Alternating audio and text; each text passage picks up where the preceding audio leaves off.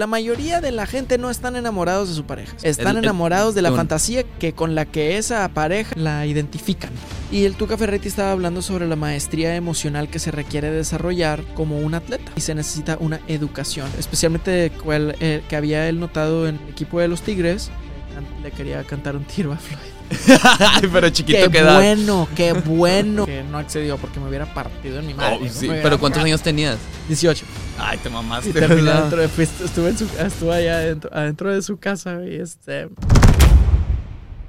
¡Eh! Si a ti te interesa descubrir cómo puedes llevar una vida con más sabiduría, cómo tener mejores relaciones, entender por qué te pasa lo que te pasa, tener un mejor manejo de tus emociones y cuáles son los hábitos que te hacen mejor, te diré que estás en el lugar correcto. Tuve el honor de platicar con Sebastián Landa. Él es un consultor de inteligencia y maestría emocional, capacitador de capital humano, educador, emprendedor y atleta, que la neta me sorprendió. Me soltó una bomba de información en este podcast y me ayudó a despertar más mi conciencia. Sebastián tiene como intención ayudar a las personas a sanar, ayudar a los demás a que puedan vivir una vida épica. En este episodio platicamos sobre cómo es que casi muere y cómo la vida le dio una segunda oportunidad, cómo es que entró a casa de Floyd Mayweather a cantarle un tiro, que suena como broma pero no lo es. También platicamos sobre su amistad con el Tuca Ferretti, sobre coaches motivacionales, entre un buen de temas más que van a ser sumamente nutritivos para tu vida. Pero bueno, no te quiero spoilear, mejor me callo el hocico y te invito a que escuches el episodio completo. ¿Qué rollo, Sebastián? ¿Cómo estás? Bien, ¿tú? ¿Cómo estás, Israel? También, qué gusto tenerte acá el día de hoy. O sea, me emociona gracias, un honor. este podcast porque eh, sé que voy a aprender mucho contigo el día de hoy.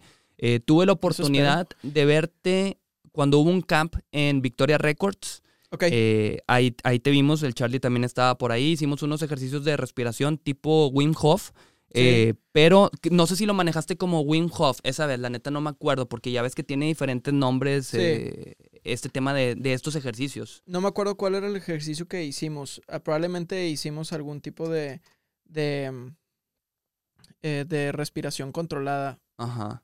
No sé si era la, la eh, Eutonic Breathing o si fue algún... o el Box Method. No, estoy No, hombre, chile ya no me acuerdo Yo porque me ya- acuerdo. ya, fue hace buen rato. acuerdo, la- sí. ¿Sabes qué me llamó la atención? Fueron unas cuantas herramientas, no nada más la sí, respiración. Sí, fueron varias, fueron varias. De hecho, traías ahí de que eh, un, un manual que nos Sí, entregaste. Sí, sí, sí. Este, ahí a la Lleno de raza. preguntas. sí. Sí, sí, sí. Ándale, sí, que los estábamos contestando y estuvo muy chido ese ejercicio que, que, que se hizo.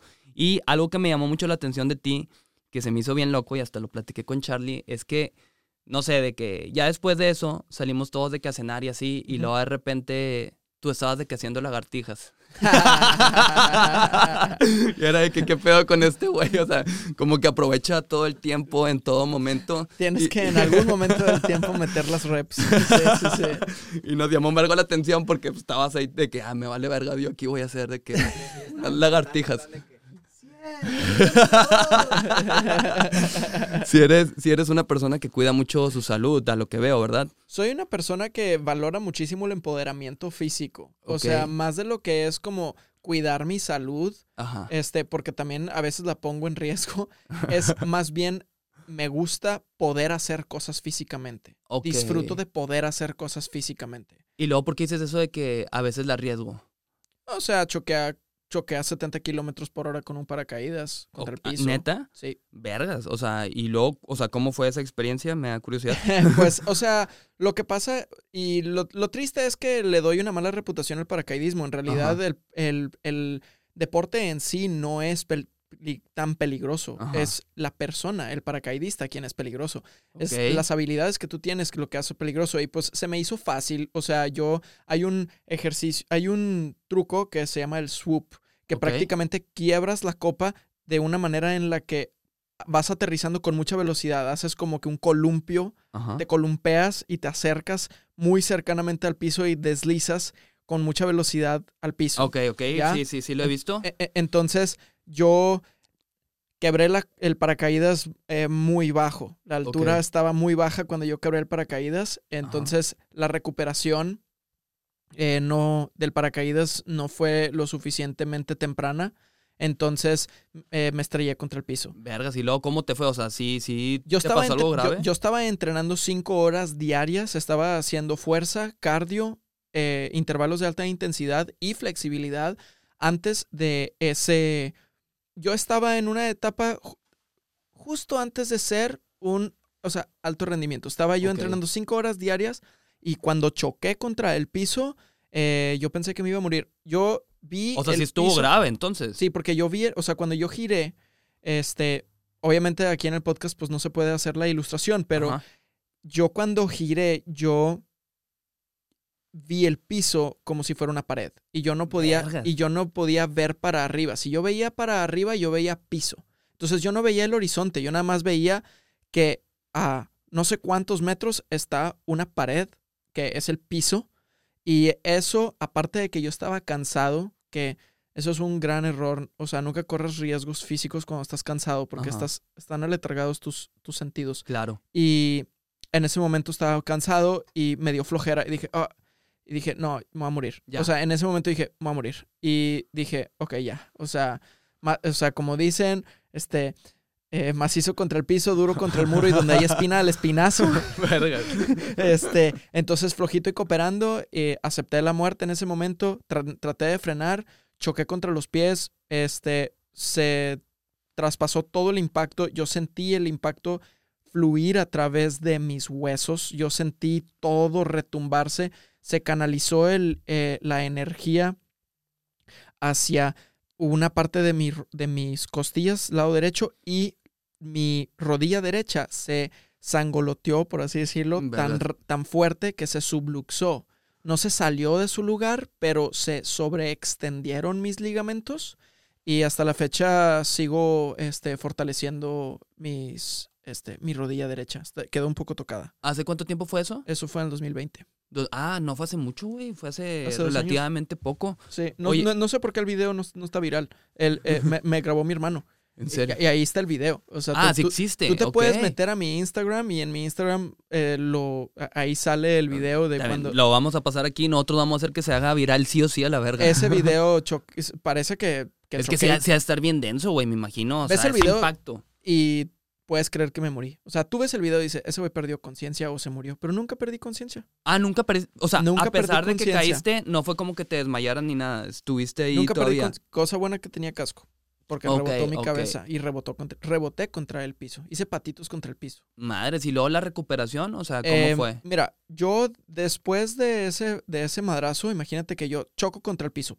No Ajá. siento dolor. Todo se adormeció y se apagó la computadora. Ajá. Y de pronto nada más como que abro los ojos y empiezo a hacer el procedimiento de, de seguridad en el que empiezas a mover dedos, mover muñecas, mover codos, mover hombros, mover cuello, mover talones, mover rodillas, mover cadera, mover cadera, mover cadera.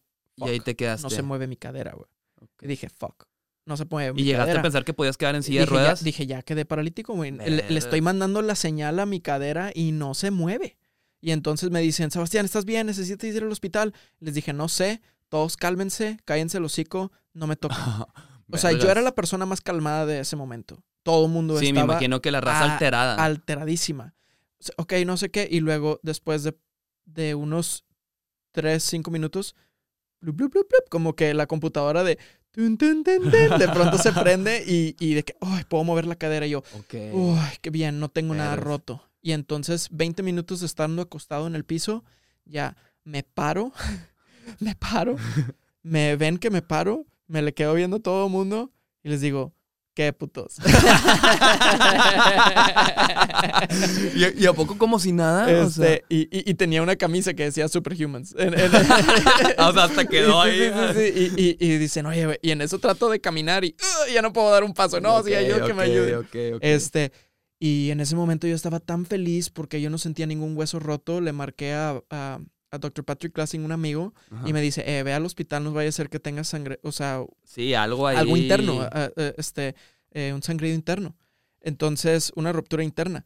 Y yo, no, no creo que la tenga. Y, y estaba yo acostado y estaba yo tan feliz de que no me morí que yo no le quise avisar a nadie. Ok. Este, no le dije a mis papás, no le dije a nadie, porque yo estaba tan feliz, dije, si alguien se entera, me van a regañar y me van a matar la, o sea, me van a matar el, el high. O sea, Ajá, yo, yo estoy claro, bien claro, feliz ahorita que estoy vivo. Sí, sí, porque se van a preocupar un chingo. Y, Y, y- y- y yo sentía así como que la segunda oportunidad, o sea, dentro de ese, dentro de esa, de esa experiencia hubo una- un gran mensaje que fue, si tú sientes dolor, Eso es un privilegio, porque el dolor significa que estás vivo. Ah. Y si tú te mueres, como así parecía que se estaba a punto de apagar la tele, así como cuando tú apagas una tele ¡tum! Ya, y que se apaga, se acaba. este, así se sintió cuando yo vi el piso. Dije, ya valió madres. este Oye, pedo, ya se convirtió gris. Pero y todo". luego en eso que dices que tú dijiste ya, ya, o pensaste ya, ya me morí. O sea.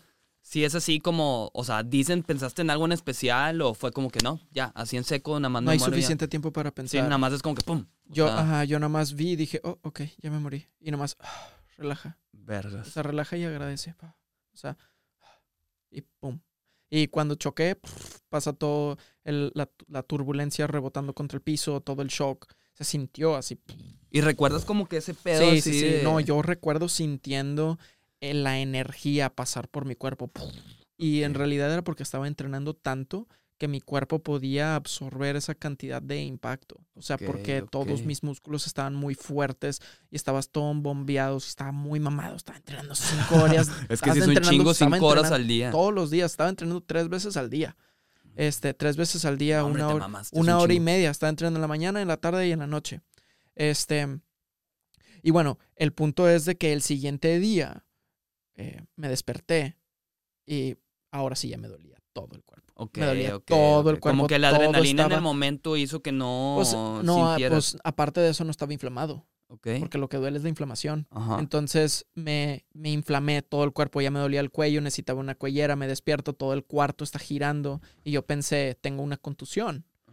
Este, y cuando pensé que tengo una contusión, pues Ah, mira, perdón, ahí que te interrumpa. Sí, Charlie me es. está, me está mostrando aquí este pedo. Ahora déjalo veo rápido. Veo que son 18 segundos. Va a estar saliendo aquí ahorita en, Ujú. en el video. A ver. Ja, la verga.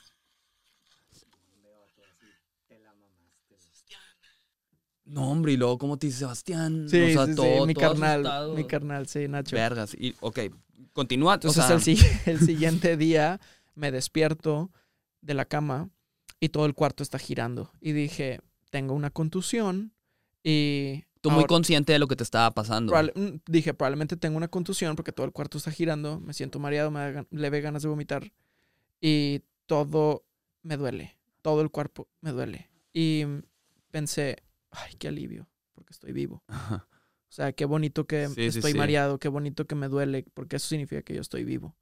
Este, y hasta la fecha siento esas fibras, o sea, es hasta la fecha que si recuerdo ese momento yo conecto con esas fibras y si me pongo a meditarlo lo suficiente, si me, Te se me, a- no, sí se me ponen llorosos los ojos por el agradecimiento que tengo de estar vivo.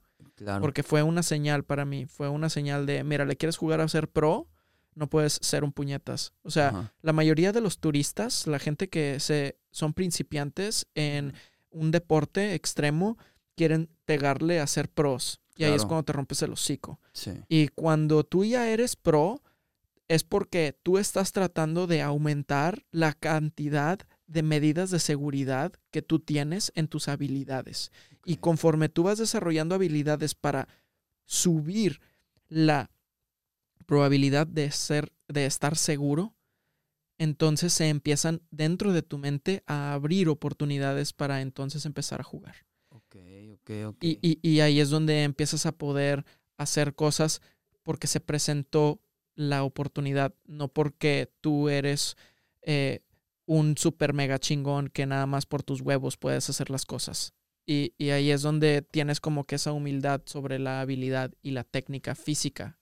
Entonces, este, pues yo, yo ya me, me retiré de querer ser un pro en Sí, te iba a preguntar, ¿lo volviste a hacer o ya no? Sí, sí, sí, me subía otra vez y sigo haciendo paracaidismo y sigo saltando y en algún momento del tiempo lo voy a sacar otra vez, pero no lo voy a sacar porque yo elijo sacarlo por mis huevos, sino porque gradualmente, conforme yo vaya sintiéndome seguro y siguiendo los procedimientos de seguridad, me voy a, por así decirlo, ganar el derecho a poder hacerlo me lo voy a merecer porque ya voy a tener eh, la habilidad, ya voy a estar curtido lo suficiente para que a través de todas las horas de vuelo, toda la práctica que tengo, entonces por consecuencia se dé. Pero los resultados o algún logro que tú llegas a tener es una consecuencia de tus habilidades.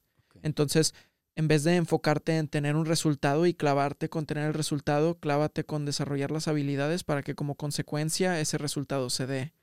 Y eso es una filosofía de vida súper importante en todo. Claro. En las relaciones, en los logros de tu carrera, en tu bienestar físico. No te enfoques en el resultado, enfócate en desarrollar las habilidades que como consecuencia reflejan esos resultados. Oye, a ver, y luego, ok, dices que sentiste una segunda oportunidad Sí. con esto que te pasó. Sí. O sea, ¿Y qué hiciste diferente, o sea, con esa segunda oportunidad? O sea, o sea ¿qué, qué fue lo que te movió? Yo creo que ese madrazo me salvó la vida, porque yo probablemente me pude haber matado después andando en moto con mi KTM 690. Ok. O sea, si yo, si yo les, si- o sea, llega un momento en donde se te hacen fácil. No es porque Ajá. tú te creas verga, sino porque se te hace fácil Sí, se te hacer hace ciertas cosas. Y cuando se te hace fácil hacer ciertas cosas, te aflojas un poquito de más, eh, eh, no, no, le faltas al respeto sin darte cuenta, al deporte o a la disciplina o a la habilidad, y ahí es donde te partes en toda tu madre. Y peligro te mueres. Entonces, Te hizo ahí- ser más consciente de... te- de- me volví más consciente. Imagínate que mi cuerpo ya nunca quiso tener un vergazo otra vez. Mi cuerpo, mi sistema nervioso dijo, yo ya no voy a vivir esa experiencia otra vez. Entonces, ¿sabes cómo cuando tú estás manejando y de pronto por vista periférica, imagínate vas un poco distraído y luego por vista periférica como que, ah, despiertas y te das cuenta que estabas muy cerca del carro de Ajá, enfrente. Claro. Bueno, imagínate que eso es porque estás a dos clics antes de chocar con el carro. Ajá. Bueno, mi vista periférica encon- de pronto se reprogramó de una manera en la que si yo estoy distraído, de pronto me pongo alarma y ¡ay! voy a chocar. Y en realidad estoy cuatro clics antes de, chocar contra el carro. O sea, Ya. yo, yo tengo una, m- m- desarrollé una habilidad de microdistancia, interesantemente, de autoprotección, en donde mi cuerpo reacciona más que lo que reaccionaba antes. O sea, sí, tiene más al- precaución. tiene más precaución, Ok. Qué loco, güey. tiene más precaución. Entonces, si yo voy manejando y estoy por alguna razón viendo el celular y de pronto no me di cuenta que estoy muy cerca de otro carro, de pronto como que, ay, güey, estoy muy cerca. Y luego me doy cuenta y no es cierto, no estoy tan cerca. De hecho, tengo tiempo para frenar. Pero pues qué chido, o sea, digo que... ¿Verdad? Es como que, eh, sí, entonces por eso te digo, ese putazo me desarrolló mis habilidades de una manera en la que probablemente me salvó la vida de alguna otra manera. Fíjate, qué chingón, qué loco, güey. Digo, la neta, no, no, no, no, tenía en mente así como que fuéramos a iniciar partiendo de esto, pero, pero Pues qué hay- interesante. Hay, bastantes deportes extremos que he hecho y, y no soy de ninguna manera pro, o sea, simple y sencillamente me, tengo amigos que son muy buenos y yo soy un turista que se la rifa. Sí, o sea, de que te avientas también a darle. sí, sí, sí, sí, sí. Oye, luego, con esto que veo que eres atleta, emprendedor, capacitador de capital humano, consultor de inteligencia y maestría emocional, o sea, ¿de dónde nace este pedo que tú quieras, o sea, hacer todo esto? O sea, me llama la atención. Sí, mira, yo soy una persona increíblemente emocional. Yo de ahorita ya tengo mucha maestría emocional porque desde una edad muy chica yo tenía muy poca.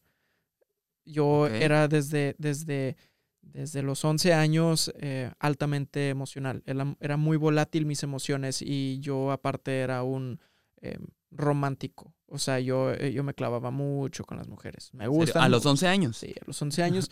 A los 11 años me rompieron el corazón. Este, duro, lloré todos los días por un año seguido. Todos los días por un año. Y los conté. ¿De qué verga se haste? No mames, güey. Te mamaste Porque un güey. año. O sea, ya, güey. Estuvo bueno, güey. O sea, ya, güey. Ya deja de llorar, güey. O sea, había una voz dentro de mí que era de que, güey, ya, güey. ya. sí, de A tal no punto, mames. no existe ninguna transformación personal hasta que tú te cansas de ti mismo. Claro. Ok, entonces yo definitivamente que me cansé de mí mismo. Entonces yo a los 11 años tenía el corazón roto y eso catalizó eh, todo un proceso de transformación porque yo tenía fantasías muy fuertes de cómo yo quería que se lleve a cabo mi vida y cómo yo quería que se lleve a cabo mis relaciones y cómo yo quería que se llevara a cabo muchas dinámicas en mi vida. Desde los 11 años. Desde los o 11 sea, años yo tenía muchas fantasías, porque te deprimes porque comparas tu vida a una fantasía, Ajá. pensando que si tu vida sería como esa fantasía, habría más placer que dolor. Entonces tu mente está tratando de equilibrar la, el apego que tú tienes con esa fantasía a través de la depresión, porque tu mente no sabe distinguir entre realidad Lo que es real. y ajá, imaginario. claro. Entonces, tu mente está tratando de equilibrar, asociar dolor con la fantasía para equilibrar la percepción desequilibrada que tienes ante esa fantasía. claro. Te está tratando de equilibrar para que tú vivas otra vez en el presente. Entonces, no se trata de deshacerte de la depresión, se trata de honrar lo que la depresión te está tratando de comunicar, que te está diciendo que vives en una fantasía, que vives en una, en una ilusión, en una expectativa irreal. Claro. Entonces, yo no sabía eso, pero Sí, sí, sí, no lo Yo- entendías en ese entonces. y no, ¿no? yo nomás me quería suicidar, ¿sabes? Sí, sí, sí, sí, porque te mandaste a la verga bien cabrón, te Sí, rompió sí, en sí, el corazón y... Sí, no, y no nada más me rompieron el corazón, yo tenía muchos problemas existenciales, yo era una persona que se cuestionaba mucho a sí misma y eh, quería entender por qué estoy aquí, qué tal si no existo y qué tal si me suicidio. La verdad estoy muy agradecido que mis papás no tenían pistolas en sus casas, porque si no yo hubiera agarrado una pistola y hubiera empezado a jugar con ella. Pero tienes idea de dónde viene eh, también de que pensaras de esta manera, o sea, a tan temprana edad de que ya... Era, era, era, era una gran búsqueda por significado. Y yo quería que mi vida sea significativa. Y yo, y yo, sent- yo anhelaba tener un- una claridad, una certeza sobre quién soy y sobre por qué estoy aquí y por qué tengo un pro- cuál es mi propósito de vida. Y tenía preguntas sobre cómo funciona el universo y quién es Dios. Y, y, y Pero siento que, güey, o sea, digo, no sé, yo en mi caso, o sea, yo a los 11 años ni de pedo pensaba eso. Siento que Sí, yo no sé, sé. yo, yo me tardé más en, Sí. en agarrar más conciencia y, y hacerme esas preguntas que tú te estabas haciendo a los 11 años. Yo, me estaba, yo estaba lleno de preguntas y nadie me daba las respuestas. Este, y eso era también un problema. Me sentía. La, razón por la que muchas personas se suicidan es porque se sienten hopeless and helpless and alone. ¿ok? Ok. Entonces se sienten solos y se sienten que no hay esperanza para solucionar su situación y tampoco hay ayuda. Entonces, esa falta de esperanza, esa falta de ayuda y esa sensación de que no están rodeados de las personas correctas en su vida y que están solos, es lo que los hace acudir al suicidio como un medio para escapar de la realidad en la que ellos están. Y yo estaba en esa situación.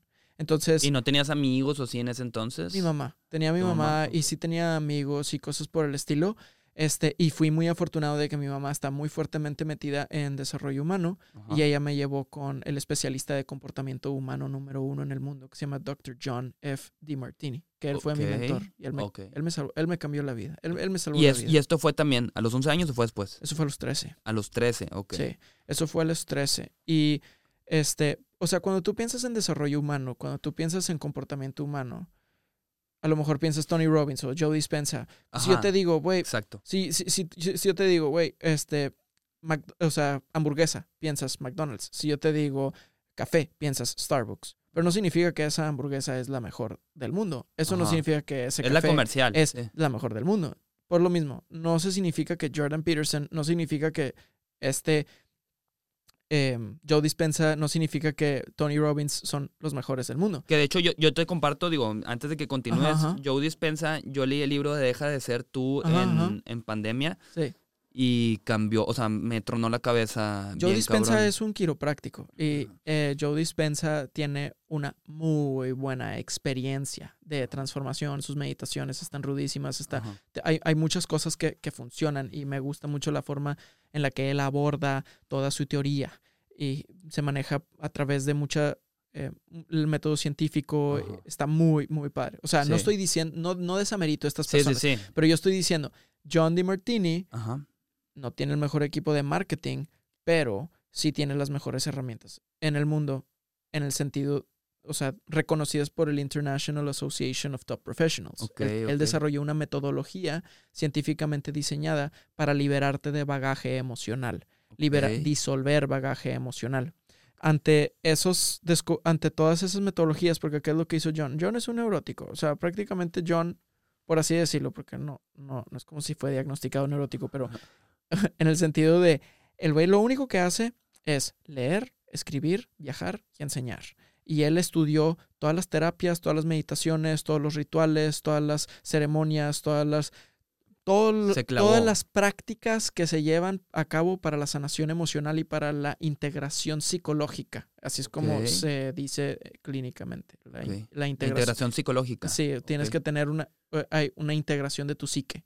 Entonces, este, él, a través de estudiar todas esas terapias, él prácticamente entendió que hay ciertos pilares subyacentes que se están honrando a lo largo de ese proceso de integración psicológico, pero que están prácticamente dispersos en diferentes terapias, no están todos conjugados en una sola. Y entonces John dijo, yo voy a hacer una, un síntesis de todas las terapias y voy a honrar esos pilares de integración psicológica. Sí, o sea, ya, de ya, ya que estudió emocional. todas, él sacó estos seis pilares. Es- no, no son seis, son- hay, hay más. hay, más, hay ok, ya. Y, y, y no, los seis que te había mencionado son otros, son Otros, del bienestar, ok. son del Ah, bienestar ok, ok, físico. es otro tema. no, ya. acá estoy hablando específicamente de la integración psicológica. Ok. Y entonces él honró esos pilares a través de una metodología que él la desarrolló junto con otras personas y llevó a cabo una, un- a través de prueba y error. Ajá. Y prácticamente desarrolló una metodología científica que si tú la haces y la haces bien, vas a liberarte de bagaje emocional. No hay absolutamente ninguna carga emocional que tú no puedas sanar si tú no haces esa metodología. Entonces yo la conocí, esa metodología, entre los 13 y los 14 años, más o menos.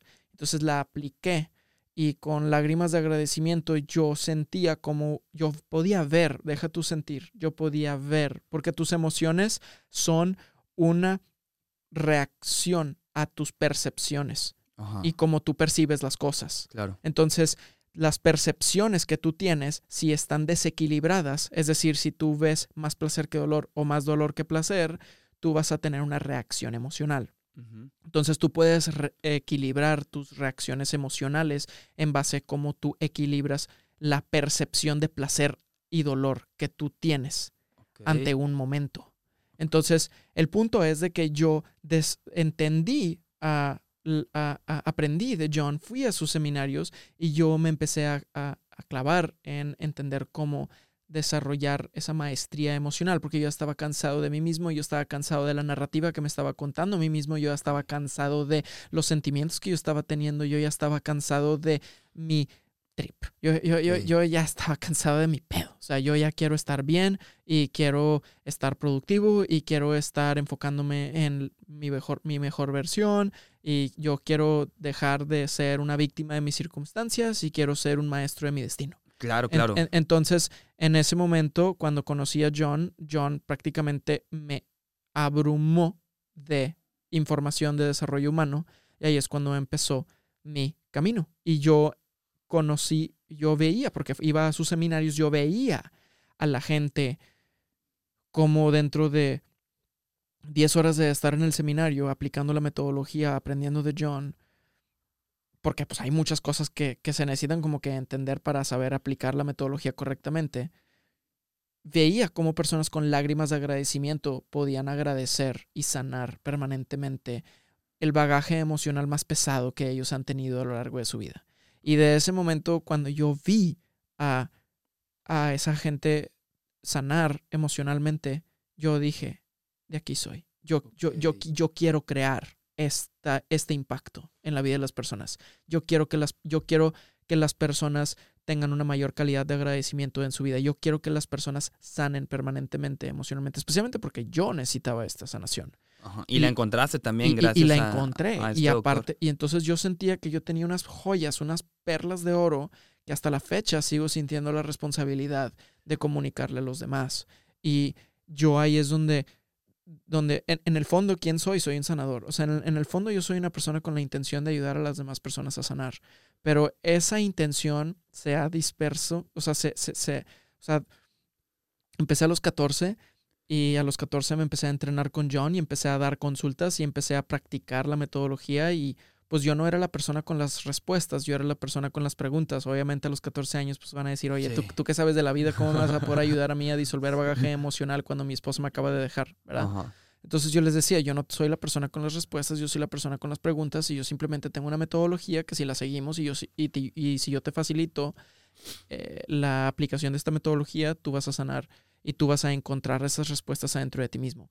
Entonces, este, y si no funciona, pues no me pagas. Eh, eh, eh, Entonces era como que, Bueno, ok, entonces ahí Eh, me ¿Eso veías- era en Estados Unidos, perdón, o dónde era? No, es en México. En O sea, México, yo ah, llegaba, ok. yo llegaba a los 14 años, ahí veías un morrito pidiéndole a las personas la oportunidad de ayudarlos a sanar emocionalmente. Porque yo ya era demasiado curioso y era demasiado morboso y demasiado perverso para querer entender los problemas de todo el mundo. Ok. Y, y- y entonces, pues, me empezaba a ir con mis amigos que tenían miedo de ser rechazados y, y, y, ¿verdad? Personas que tienen Ok. inseguridades y empezaba... Y, pues, a final del día, a acumular casos, a acumular experiencia, horas de vuelo, ¿verdad? Porque no sé, sí. te vuelves un experto no por lo que sabes, sino por los- las soluciones que sabes implementar y que, y que puedes garantizar, ¿verdad? ¿Y con tus amigos lo llegaste a lograr en su momento? Sí, sí, sí, sí, sí. Y había unos cuantos conejillos de indias que se las rifaban, este, pues porque también estaban medio curiosos. Y pues cuando tú ves a una persona que está inspirado en algo, es contagiosa su, su- su energía. Entonces, yo estaba, yo estaba contagiado con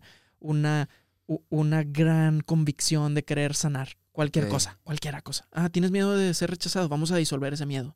Este, ah, este, tienes, eh, sientes que no eres suficiente, ah, vamos a, a- a- a soltar eso, vamos a, a liberarte de ese bagaje emocional. Ah, este, tú sientes que, que, que eres insuficiente en algo, tienes alguna inseguridad este, para hablarle a esta persona, pues esos son los problemas que tienes en Claro, prepa, claro, ¿verdad? sí, tienes sí, miedo de sí. ser rech- de rechazado, ser aceptado, no te sientes lo suficientemente inteligente, ¿verdad? Te falta a lo mejor algo de disciplina en el colegio. E- Esos eran los problemas con los que podía trabajar, pero luego después se empezaba a correr la voz en mi generación y de pronto empezaba a De que tú aconsejabas y que- ayudabas de a que los yo- demás. pues yo nunca de- me atrevía a decir que yo los aconsejaba, porque eso implicaba que yo tenía respuestas. Yo simplemente tenía la metodología para que ellos lleguen a las respuestas ellos solos, para ellos liberarse de la carga emocional. Yo soy O sea, un tú le decías yo- esto, esto, sí, esto. sí, yo no soy un asesor, yo soy un facilitador de tu propio proceso de descubrimiento, pero yo tengo una metodología que te va a ayudar a llegar a ese des- autodescubrimiento más rápido. En vez de tú tardarte 10 años, te puedes tardar 10 horas,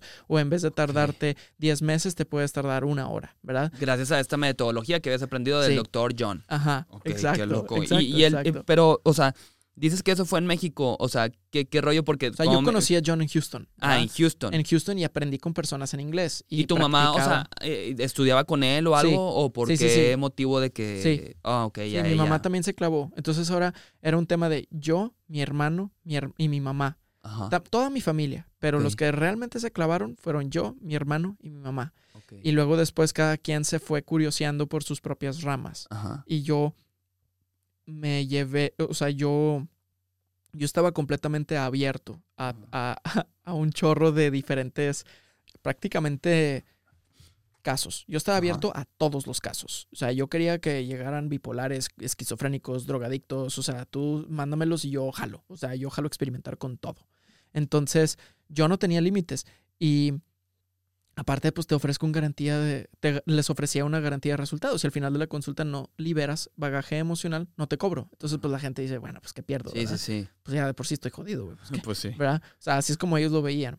Entonces, empecé a prácticamente a traer muchos casos y luego de pronto casos de violación, casos de que perdí, este, eh, abandono familiar. Pero fue con eso que se corrió la voz. Sí, Sí. se empezó a correr la voz y me empezaron a recomendar y era casos de, de, de divorcio, casos de, este, pues ahí me ves de 16 años, güey, ayudando a la Está gente bien loco ese di- pedo. di- dis- di- ayudando a disolver bagaje emocional de una violación. a- está- ayudando está duro. A, a disolver eh, bagaje emocional. A lo largo de los años empezaba yo a cobrar un poco más, pero, o sea, problemas de, tengo miedo de, por ejemplo, traté una vez una esquizofrénica que tenía miedo de irse, irse al infierno y, y tenía, tenía demonios en su casa. Este, y, y la ayudé a integrar un poco Y- eso. Y, y- eso de los demonios, o sea, digo, me salta a la cabeza. ¿Tú, tú, ¿Tú crees en ese trip de los demonios? Eh, Lo que pasaba realmente era que ella estaba cargando ciertas cargas emocionales con su papá y ella se sentía fuertemente culpable y esa, esa culpa de la cual ella se estaba queriendo desasociar de, se sentía ella muy culpable, este, ella se trataba de desasociar de esa culpa a través de identificándose con una máscara Ajá.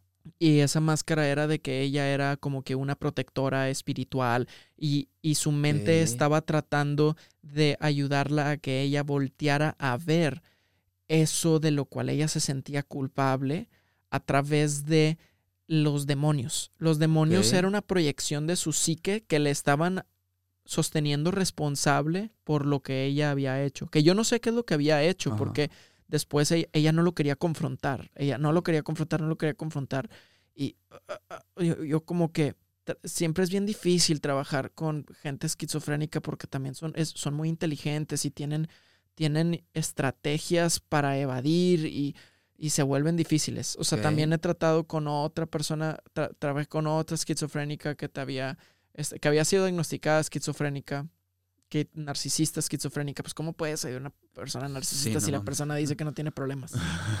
este Entonces, ahí, le- bueno, e- esa es una historia, eso es otro podcast, es- esa es una historia bien interesante. Y luego también había ayudado a otras personas que habían sido diagnosticadas eh, bipolares y luego otras personas que estaban, que llevaban yendo con psicólogos por dos años y no habían tenido resultados y luego, y en dos horas conmigo se liberaron de ese bagaje emocional. Entonces yo empecé a desarrollar como una cierta mm, boldness, un cier- una, una cierta audacidad de Ajá. decir, oye, yo te consigo resultados más rápido que lo que te consiguen los psicólogos convencionales. Y lo que pasa es de que yo, como había aprendido de John en un instituto privado, yo nunca quise meterme a estudiar psicología porque yo ya estaba En otro nivel, por en así otro decirlo. nivel. Yo Ajá. estaba en otro nivel, que ya estaba consiguiendo resultados. Yo para qué necesito tener un papelito que me acredita si yo tengo testimonios Sí, exacto. y yo tengo personas que les consta y ya están agradecidos conmigo. Entonces mejor me enfoco en recomendación boca en boca.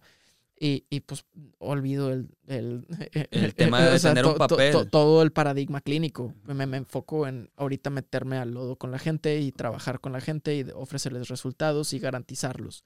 Entonces por ahí se abrió esa brecha y pues obviamente esos Y eso a los 16. a los 16, 17, 18, Ok, 19 ok, fue ok. evolucionando. Así te fuiste. Así me ya. fui, fui creciendo mi carrera. Este, ya pues a los 21 años yo ya estaba pudiendo cobrar mil pesos la consulta. Ajá.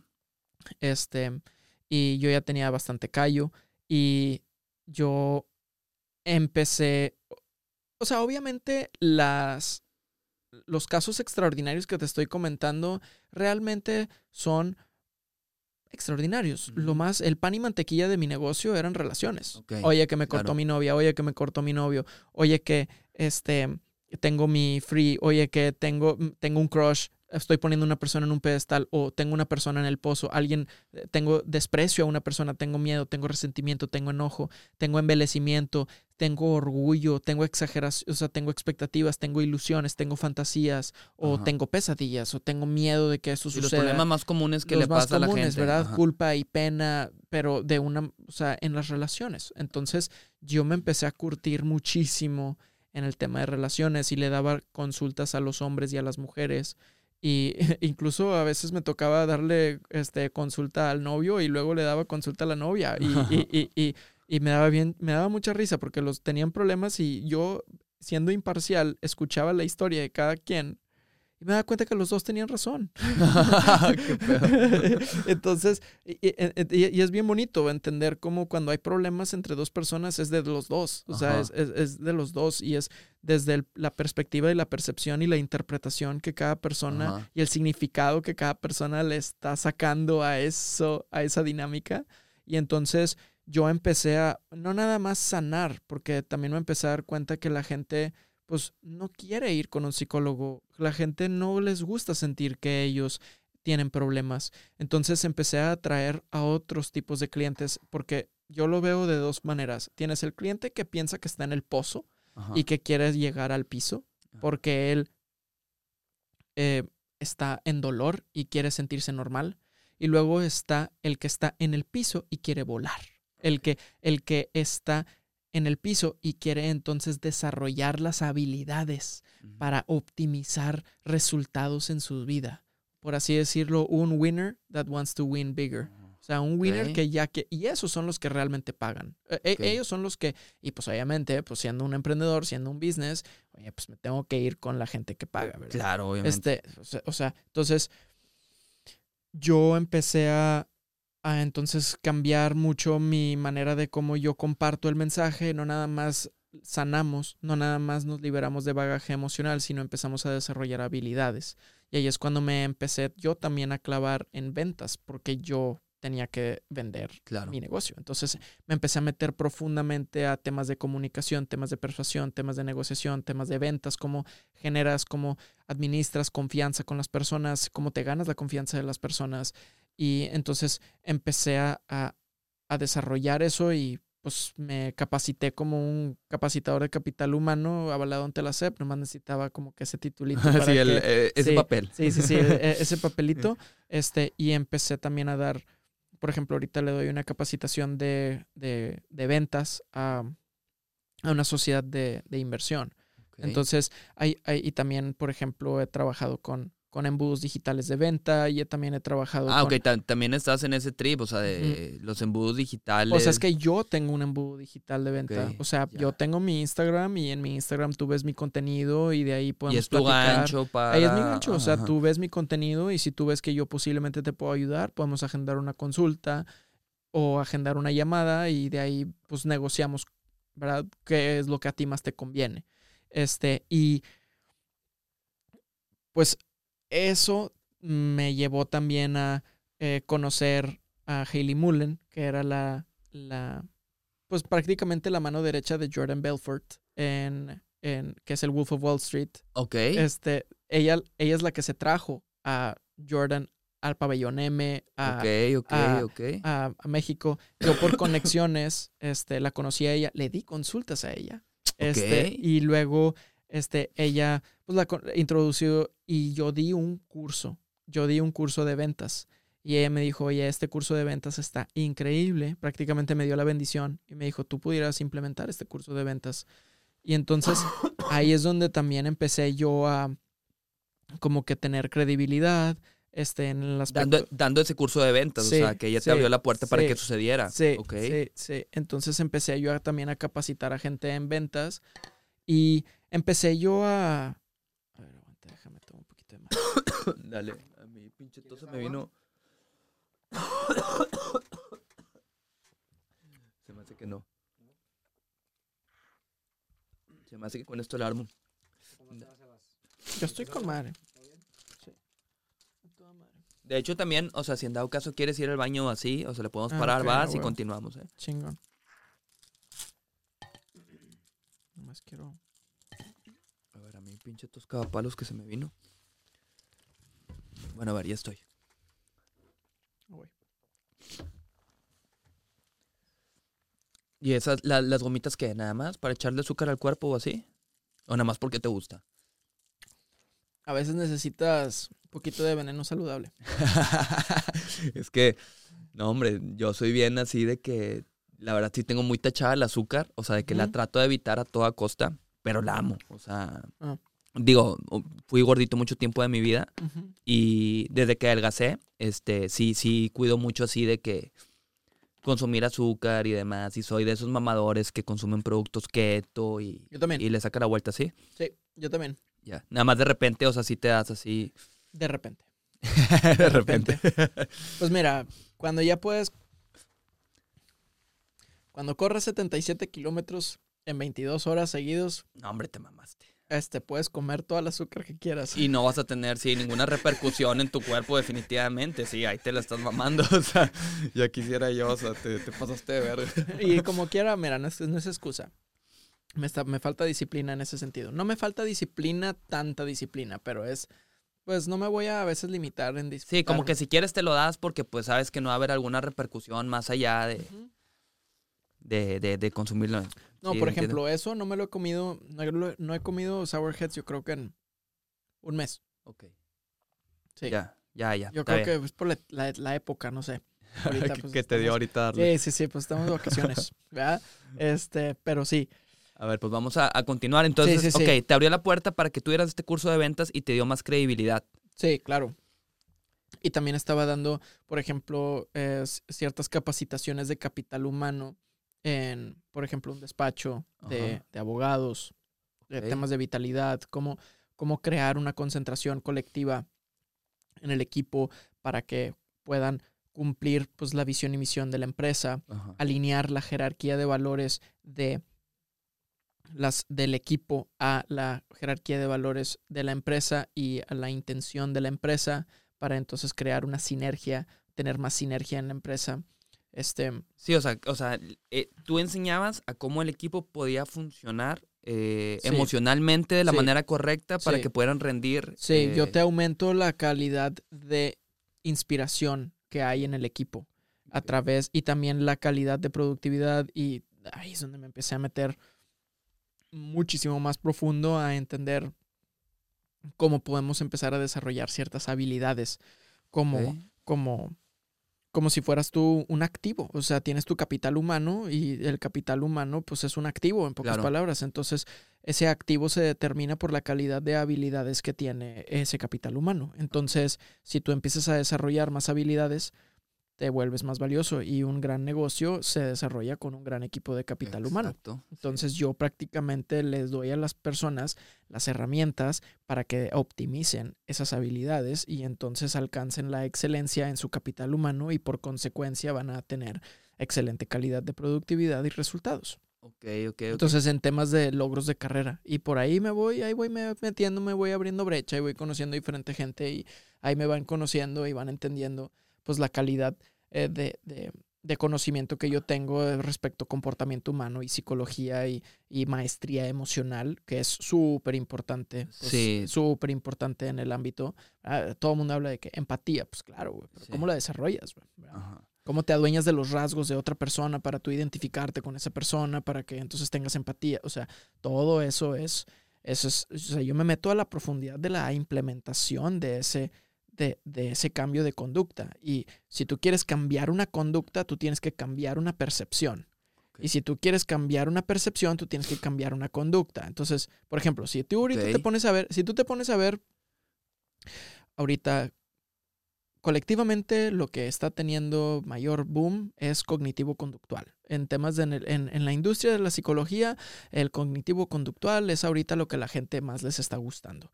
¿Por qué? Porque el cognitivo-conductual está basada en esa premisa, que es cambias un comportamiento y entonces cambias una percepción. Entonces ellos cambian el entorno en el que tú estás, cambian la manera en la que tú estás llevando a cabo tu comportamiento y por consecuencia empiezas a cambiar la forma en la que te percibes a ti mismo. Y entonces empiezas a cuestionar tus creencias. Y entonces empiezas a cuestionar cómo estás programado en tus percepciones para tú creer, evaluar lo que tú crees y evalúas de ti mismo. Em, y eso está con ganas, eso funciona, Ajá. pero luego también está el otro lado que nadie está este, sabiendo abordar con completa efic- eficacia y eficiencia, que es cómo tú cambias tu percepción. Entonces, la calidad de, de preguntas que tú te haces a ti mismo determina la calidad de vida que tú vives. Entonces, la calidad de preguntas que tú te haces a ti mismo determina la calidad de percepciones que tú tienes de ti mismo y de tu entorno. Y la mayoría de la gente no se cuestiona a sí mismos. Entonces, ni su realidad y menos su percepción, que ahí es de donde parte el cognitive bias, de por Ajá. qué la gente tiene ciertas opiniones y ni cuenta se dan que fueron endoctrinadas esas opinioes. Ellos Sí. ni siquiera saben que esa opinión realmente ni siquiera es suya. Sí, que viven en esa burbuja y ni en cuenta. Sí, sí, están plugged in. Ajá, están claro, metidos claro. al Matrix, por así decirlo. Entonces, em, yo manejaba los dos. Yo manejo el... Tenemos las herramientas para cambiar tu percepción y entonces cambia tu conducta. Y también está el otro componente que es cambiamos ciertas conductas y entonces cambias tu percepción. Y todo esto lo implementaba dentro de un programa que yo, te que yo les fac- facilito el proceso. Entonces, todo ese proceso de transformación, pues es un proceso de transformación como persona que prácticamente acorta la cantidad de tiempo en la que tú te tardas para convertirte en esa versión de ti mismo. Y, y, pues esa cantidad de tiempo que tú te tardas para convertirse en esa este, versión de ti mismo es lo que yo les cobro a la gente. Yo, te, estoy, yo te claro, estoy cobrando claro, el sí, tiempo. porque estás ahí Yo no, estoy sí, yo no te estoy diciendo que tú no vas a llegar ahí, yo estoy diciendo que conmigo vas a llegar antes. Entonces eso es lo que yo te estoy cobrando, eso es lo que yo te estoy ahorrando. ok. Este, y entonces pues ahí es donde ahí es, yo tenía esa, como que yo he, he tenido esa manera de, de, de prácticamente meter el pie a la, a la, a la puerta, por así decirlo. Y entonces ahí es donde me, yo pues voy tocando puertas y eso es lo que le estoy diciendo pues a las empresas, lo- a la gente. Y entonces ellos, porque muchas personas pues llegan conmigo y dicen, "Ay, eres un morro de 26 años. ¿Qué, vas, ¿Qué sabes tú de la vida? ¿Verdad? Entonces, ahorita pues ya te puedo decir que tengo 10 años haciendo esto Pues y sí, ya, es- ya acumulé un chorro de patrones, de percepciones, de comportamientos. O sea, si tú te quieres poner a pensar, oye, ¿cuáles son los descubrimientos a los que la gente ha llegado que los ha permitido dirigir su vida con mayor sabiduría? Bueno, yo soy un facilitador para que tú llegues a esos descubrimientos, para tú dirigir tu vida con mayor sabiduría, gracias a lo que descubriste de ti mismo. Imagínate cuánta gente yo he facilitado para que ellos lleguen a ese descubrimiento propio y yo he almacenado todos esos Claro. descubrimientos y ahora yo he encontrado patrones dentro de esos descubrimientos y ahora esos descubrimientos los estoy pudiéndoselos ofrecer a muchísimas personas y eso pues es, pues, es la nata, güey. O sea, estás- Claro, claro, está bien cabrón. Tienes está- ahí un sí, chingo de, de- sí, sí, de sí. data, o Eh, sea, un chorro. para, o sea, tú poderle ofrecer las herramientas a alguien que, que, no sé, llega alguien contigo y ya tú identificas, ah, es como ya Ahorita- todos estos que tengo, sea, Ahorita que ya he llega, tenido. ya llega gente conmigo, me dice, mira, tengo esta situación en mi relación. Yo le dije, a ver, a ver, a ver.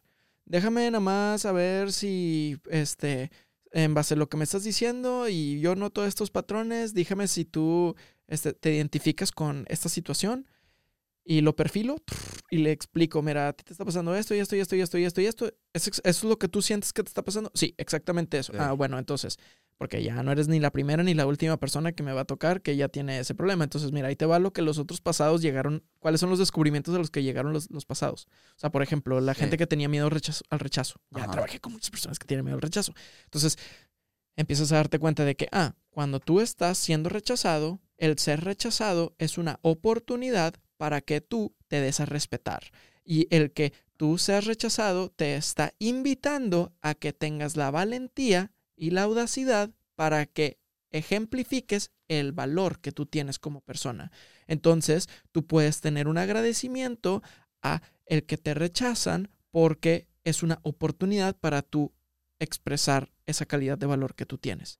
Porque cuando tú entiendes que lo que te sucede es algo que te sirve y lo que te sucede es algo que tú puedes agradecer, es el momento en el que tú lo sanas.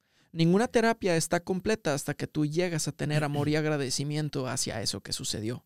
El perdón es una parte del proceso, pero el perdón no es la finalidad de la sanación. El- la finalidad de la sanación es cuando llegas a decir gracias, te amo. Por la sabiduría que yo llego a ahora despertar de esta experiencia. Gracias por la participación que tú has tenido en mi vida y ahora por agradecer por la persona en la que me he convertido y los beneficios y el servicio que tú me has brindado al ser parte de mi vida. Y no lo, vi- no lo cambiaría por nada. Y si lo tuviera que vivir de nuevo para tener la calidad de sabiduría que tengo ahora, lo viviría de nuevo. Aunque sé- me manda la verga Exacto. completamente. Lo viviría de sí. nuevo porque sé que esto era lo que yo necesitaba.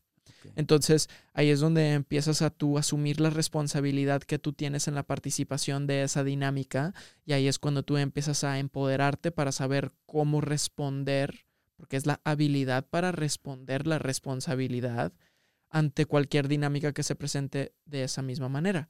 Entonces ahí es donde yo empezaba, por ejemplo, trabajé con muchas relaciones tóxicas. Ajá. Me daba cuenta que la gente en realidad necesitaban esa relación tóxica y ellos ni cuenta se daban. Pero la relación tóxica ellos lo necesitaban porque esa relación tóxica era la dinámica que ellos necesitaban para entonces cansarse de las percepciones que ellos tenían de ellos mismos para entonces llegar a evaluar el valor que ellos tienen y respetarse a ellos mismos para que entonces no toleren comportamientos irrespetuosos. Ok. Sí, es lo que Pero necesitaban. si sí. la gente no te está respetando es porque tú y te- tú estás es porque tú estás permitiendo que te falten al respeto y Ajá. porque tú no te estás respetando a ti mismo.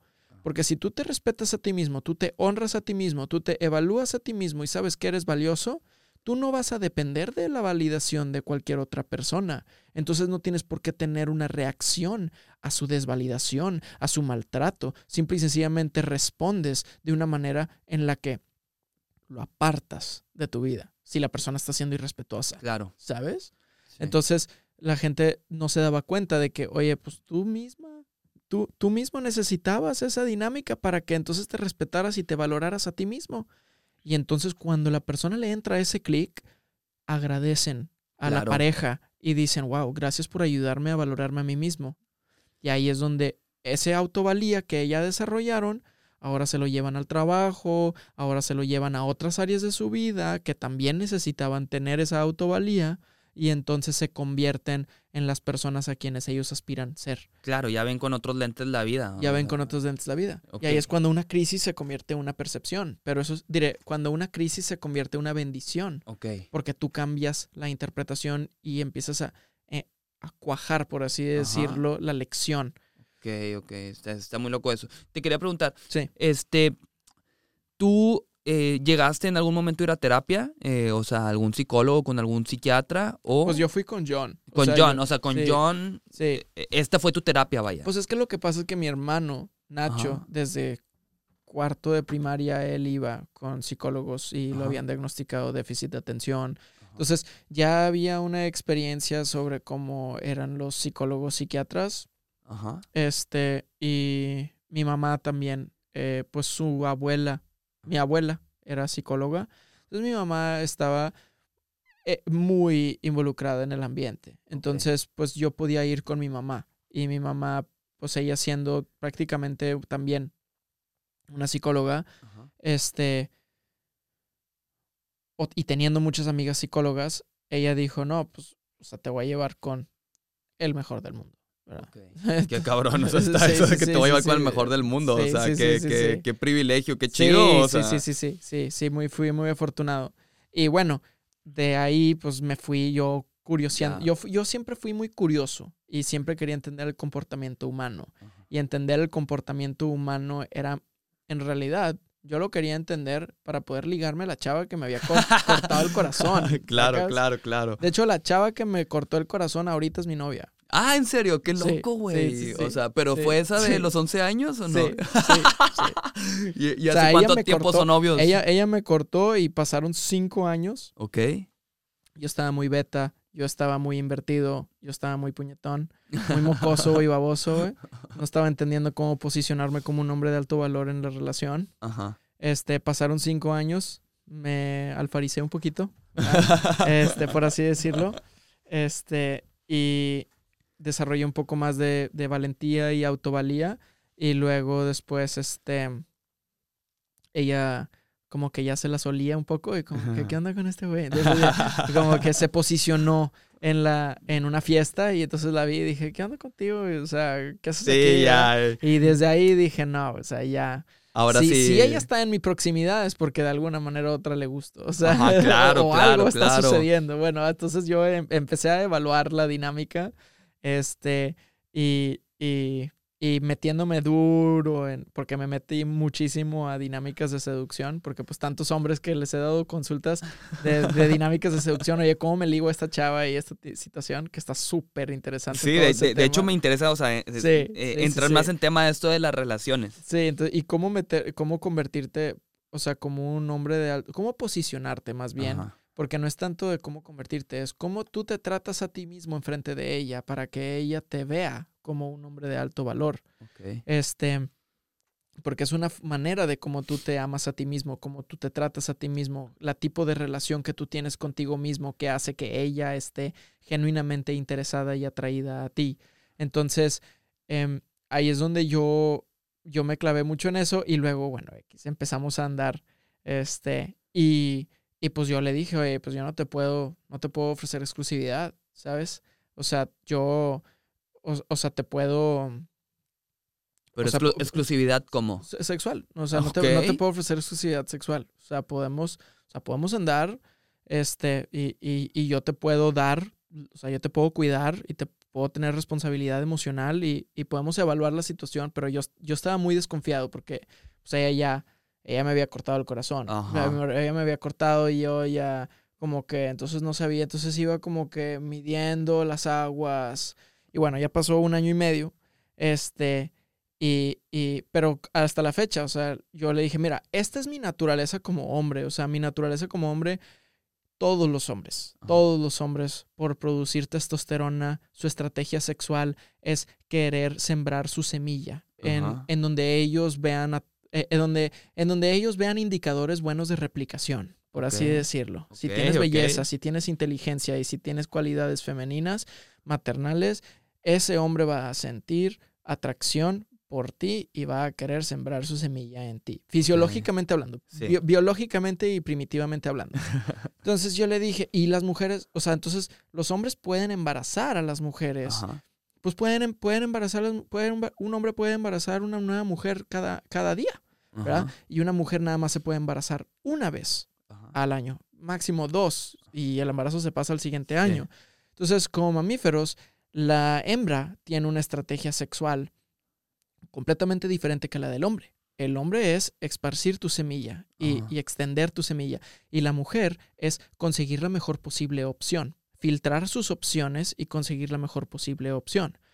Y cuando te pones a estudiar relaciones, te empiezas a dar cuenta que Disney y eh, las películas de Hollywood te están, eh, han mentido. Realmente una mujer, o sea, si, si tú crees, una mujer puede, puede llorar un río sobre cómo ella quiere este, tener a un hombre que esté ahí para ella, que esté dispuesto a cruzar el Atlántico para verla feliz, comprarle flores, pero si un hombre que está siendo súper mister dependiente, que puedes depender de él, realmente sería lo que una mujer quisiera, explícame por qué todos esos hombres están en sus DMs.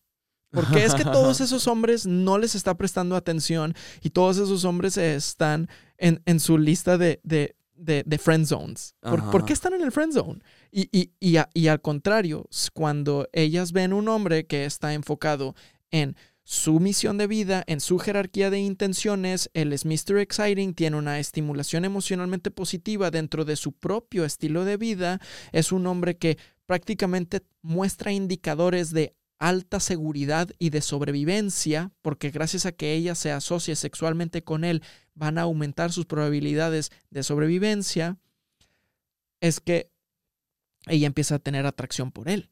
O sea, si tú te empiezas a dar cuenta, un hombre que realmente genera atracción a una mujer es un hombre que tiene una definitividad de intención y de misión en su vida, es un hombre que busca alcanzar la excelencia, es un hombre que sabe cómo crear una estimulación emocionalmente positiva este, en el entorno, es un hombre que es un líder de su manada y es un hombre que prácticamente, pues en ese sentido es alfa, en, ese ámbito es alfa. Entonces, ahí es donde, eh, y, y chistosamente, una mujer desea a un hombre que más mujeres desean.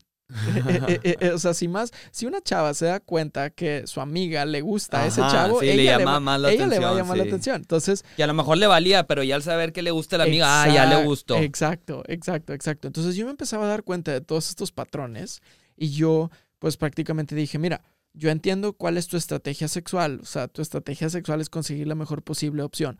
Yo, por la calidad de autovalía que yo tengo y por como yo entiendo el comportamiento humano, yo sé que yo soy un hombre de alto valor para ti y yo realmente creo que soy la persona que más te conviene andar con. Pero... Qué cabrón decirle eso a una chava. Sí, sí, sí, sí, sí, sí, sí, sí, sí. dije, pero, este, pues date cuenta que una mujer, o sea, una mujer prefiere ser la tercera esposa de John F. Kennedy que ser la primera de Bozo el payaso. Entonces, entonces, en ese sentido, yo dije, bueno, una mujer prefiere compartir un hombre de alto valor que lo que prefiere tener un perdedor leal. O perdedor fiel, porque la lealtad pues, puede ser leal en cuidarla, pero no necesariamente ser fiel. Okay. Entonces yo dije, mira, yo tengo 26 años, tú le estás queriendo tirar a la, bueno, tengo 25, tú le estás queriendo tirar la onda de, ser de tener una relación a largo plazo. Y la verdad es de que yo estoy ahorita en, esta etapa de mi vida en donde yo estoy prácticamente descubriendo apenas mi etapa de player, slayer. Entonces, si a ti te interesa acompañarme en este proceso de cómo yo me estoy conociendo a mí mismo, invitada, porque yo no te quiero lastimar, pero yo no te puedo ofrecer exclusividad. Yo te puedo tener una responsabilidad emocional y te puedo cuidar, pero la realidad de la situación es que yo quiero yo quiero ejercer mi estrategia sexual. Y ella dijo, ok, no pasa nada. Ah, ok, qué buena onda, digo, que, que- dijo, que va, fue abierta en recibirlo, porque muchas no lo hubieran aceptado. Claro, y yo le dije, mira, y con lo que cuentas es con mi honestidad, con lo que cuentas es con mi transparencia y también con cuidarte emocionalmente y una maestría, o sea, una, una responsabilidad emocional para que tú no, para que esto no te duela. Tanto es así que, o sea, saqué un- una vez que saqué en Tinder y había una chava y le dije, oye, ahorita tú te vas a ir a tu casa, te vas a ir a dormir. Ok. Este, y yo aquí tengo un date en Tinder. Y yo no sé si me voy a poner un condón hoy en la noche. Ajá. ¿Cómo te sientes? Qué verga, o sea, ¿Sacas? está- o sea, de que o sea, pu- hice la prueba de fuego. O sea, yo no estoy aquí te- queriendo lastimar a la Y- y- gente. y- o sea, yo no estoy queriendo engañar a nadie. ¿Y qué te dijo? Y ella me dijo, no, la verdad es que agradezco que me lo digas. Este, valoro que me lo digas y qué padre. Y pues disfruta. O sea, pues me cuentas cómo te va. ¿va? Entonces, yo de que, ok, va, chido. No terminé haciendo nada esa noche, pero a lo que voy es, este, que existía esa posibilidad. Entonces, eh, pues yo... fu- fuiste honesto, vaya. Sí, fui honesto y, y, y lo que pasa es que es yo, pues obviamente dando tantas consultas, o sea, Pero es que, güey, digo, perdona ahí que Sí, te, sí, que te frene, es que, digo, difícilmente, o sea, difícilmente. alguien haría eso y más en, Mon- Claro, en pues, Monterrey. claro, digo, en pues, es muchos que- lados obviamente es lo mismo, o sea, pero la cultura en la que estamos es como que no, Estamos no es algo común Claro. ser tan honesto. claro, porque estamos endoctrinados con un imperativo católico monógamo y socialmente estamos, estamos em, inculcados la creencia de que, oye, deberías de ser monógamo y un hombre ideal Ajá. es un hombre monógamo, ¿verdad? Ajá, Pero sí. pues, si tú te pones a ver la corriente del feminismo, que prácticamente es un rechazo completo a la- eh, al, al- al constructo sociológico de lo que significa ser femenina, pues entonces eso también es una invitación a los hombres, para que ellos también puedan reconstruir el constructo social de lo que significa ser masculino. Y pues aquí estoy yo, ¿verdad? El masculinismo. Sacas, o sea, y, y- y ojo, con una calidad de responsabilidad emocional. Ajá. ¿verdad? No es como que, ah, voy a mentirte, voy a engañarte, como lo que es la mayoría de las relaciones a largo plazo. Claro. la Y gente- por lo que la mayoría de las relaciones terminan. Exacto, o la sea, gente no quiere, la gente, o sea, cuando yo, yo me empecé a dar cuenta, la gente no quiere saber las relaciones, la, la gente no quiere saber la verdad de las relaciones. La gente, la mayoría, lo que quieren es ilusionarse y creer que van a tener amor a largo plazo. Mira, yo fui muy afortunado de ser hijo de una pareja que Ajá. han sido, que, que perdieron su virginidad y su castidad juntos y han sido fieles y monógamos toda su vida. Órale. ¿Ok? O sea, mi mis papás llevan 38 años casados, felizmente casados, y yo he entendido cómo funciona su relación de monogamía Ok. y es inevitable que Pero tú... eh, eh, el tener papás así no te hizo pensar a ti también de que, ah, wow, Claro. tengo que encontrar eso. O sea. Sí, yo que, de hecho yo, yo al- originalmente yo no quería, O- originalmente yo quería, yo estaba, yo tenía esa fantasía de, de quiero tener a una mujer, a una esposa y me quiero enamorar y vivir con una nada más por el resto de Sí, mi sí, vida. sí, claro. Pero a los ¿Verdad? 11 años, me imagino. Sí, claro, sí. claro. Y luego después me rompieron el corazón y luego tuve otras, otras novias que también me rompieron más el corazón y luego más relaciones tóxicas que me rompieron más el corazón hasta el punto en el que dije, oye, o sea, esto no vale la pena. ¿sabes? Claro, y, y claro. ya, ya, ya, como que, y por yo buscar y querer entender la verdad de cómo funcionan las dinámicas de amor, yo me empecé a dar cuenta de la naturaleza, de que el amor como lo interpreta un hombre al amor como lo interpreta una mujer es muy diferente. Un hombre busca intimidad sentimental, una mujer busca seguridad sentimental. Es- son dos cosas muy diferentes. Entonces yo empecé a prácticamente a entender todas estas cosas y dije, oye, pues a ver, o sea, cada quien juega sus cartas y pues yo voy a jugar las mías. Y pues si yo me doy cuenta que yo soy un hombre, que yo me puedo desarrollar en convertirme en un hombre de alto valor y poder ofrecerle esa calidad de seguridad a alguien, yo no veo por qué yo no puedo ejercer mi estrategia sexual.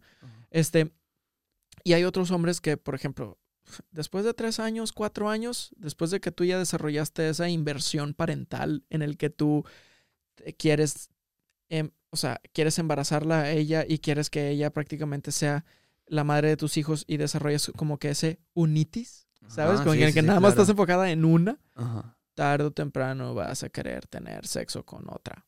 No Ok. me lo vas a negar. No hay nadie, no hay nadie, nadie ahorita que están casados por más de cinco años como hombre que no tienes un deseo genuino para tener sexo con otra mujer. No lo vas a hacer. No lo vas a hacer porque no, uno, no, no es el acuerdo al que tú llegaste con tu esposa Ajá. y obviamente pues fuiste sociológicamente inculcado la creencia de que eso está mal. Y, y- y se vale, pero en tu naturaleza primitiva tú lo deseas. Y todas las mujeres en el fondo lo saben. Y, a lo- y, no, y, y no me sorprende si en alguna escapada tú tienes, te- algún, el hombre se va con o una prostituta o se va eh, en esas dinámicas. O sea, sucede, sucede. Me, me- me ha tocado, o sea, digo, obviamente, no, no, no, no voy a decir quién, pero es, o sea, de, de, de amigos y casados. las mujeres casadas sí, se, hacen, y- se, se hacen las que no saben, ¿verdad? Y, y, y se me hace bien loco porque yo digo, o sea, digo, me hace mucho sentido con esto que me estás compartiendo porque llegó, me enteré de un caso de, de, de, una- de un amigo porque han sido varios y luego digo, no manches, qué loco, o sea, yo jamás me lo hubiera imaginado como que de ese güey como que muy, muy, muy centrado y así, Claro. o sea, y... y- Es que, y- es que, ojo, o sea, yo, mira, para empezar, yo nomás estoy queriendo compartir la verdad que a la que yo he llegado. A lo mejor tu audiencia no la puede digerir, a lo mejor tu audiencia dice, este misógino. O sea, yo no soy misógino, para, al contrario, a mí me, Pero me pi- hace sentido con este o tema sea, de la naturaleza yo, yo- yo simple y sencillamente, yo- o sea, yo realmente pienso que es increíblemente importante, este, por ejemplo, en, la- en el ámbito del, del- del feminismo, claro que es importantísimo reconocer, uno, la autonomía y la, la- la libertad de autonomía de la mujer, que ella pueda hacer lo que ella quiera dentro de los parámetros legales, ¿verdad? Ajá, Pero que ella haga y que se le reconozca que ella es digna de, de elegir lo que ella quiere, que haya obviamente una equidad de oportunidades, Ajá. ¿verdad? Porque realmente, pues, legalmente sí hay o sea, eh, ciertos reglamentos que no son, o sea, que están, sí están, eh, le dan más oportunidades a los hombres que a las mujeres en ciertas cosas. Este, y también inculcarle esa fe a, a- a la mujer de que ella, eh, ella puede, ¿verdad? Ajá. De que ella también puede. Y ella puede tener ese coraje y ella puede tener esas habilidades y si ella quiere, ella puede desarrollar pues su vocación y su carrera y que ella es- em- se puede empoderar. Pero pues Ujú. a final del día no se toca sobre las cartas que tú tienes, se trata sobre cómo tú juegas tus cartas. Claro. Y si tú te pones a ver a una familia como si fuera una dinámica empresarial, tú te empiezas a dar cuenta del rol de ser una madre de una, de una familia y te empiezas a entender todas las responsabilidades y las habilidades blandas que tú tienes que desarrollar. Te das cuenta que eres un increíble, por así decirlo, empleado o por así decirlo, team partner o socio, si lo quieres ver, de la empresa familiar. Increíblemente valioso, incluso crucial, y, y- y- incluso que no se puede sustituir, ¿sabes? Entonces, yo creo que es importante como que entender que las mujeres y los hombres nacimos con diferentes cartas y no se trata sobre las cartas que tú tienes y luchar y enojarte porque otras personas tienen otras cartas que tú no tienes, sino más bien entender las cartas que a ti te tocaron y cómo tú eliges utilizar esas cartas. ¿Cómo te la vas a ¿verdad? jugar? Porque los hombres no, no, ellos no tienen la carta de belleza. E- ellos no pueden nada más por ser bellos tener todas las opciones que las mujeres tienen y que le abran todas las puertas que las mujeres Claro. le abren por ser bellas. Ajá. Entonces, eso es, a eso es- bueno, eso es, eso es como que un punto que yo, que yo quería Sí, sí, este, como que aclarar, su- claro. aclarar, súper importante. Y en, en ese sentido es como que yo veo, por ejemplo, las relaciones y me doy cuenta que sí, muchas personas no quieren, no quieren confrontar la realidad de lo que son las relaciones. Muchas personas quieren ilusionarse, Sí, quieren en eso. pero si tú verdaderamente estás interesado en cosechar amor y respeto en tu relación, es inevitable que tú sepas cómo relacionarte con la naturaleza primitiva de esa persona, especialmente cómo están endocrinamente programados. Y ahí es donde empiezas a conocer a la persona por, por su intimidad y por su sexualidad y por esa, ese descubrimiento mutuo.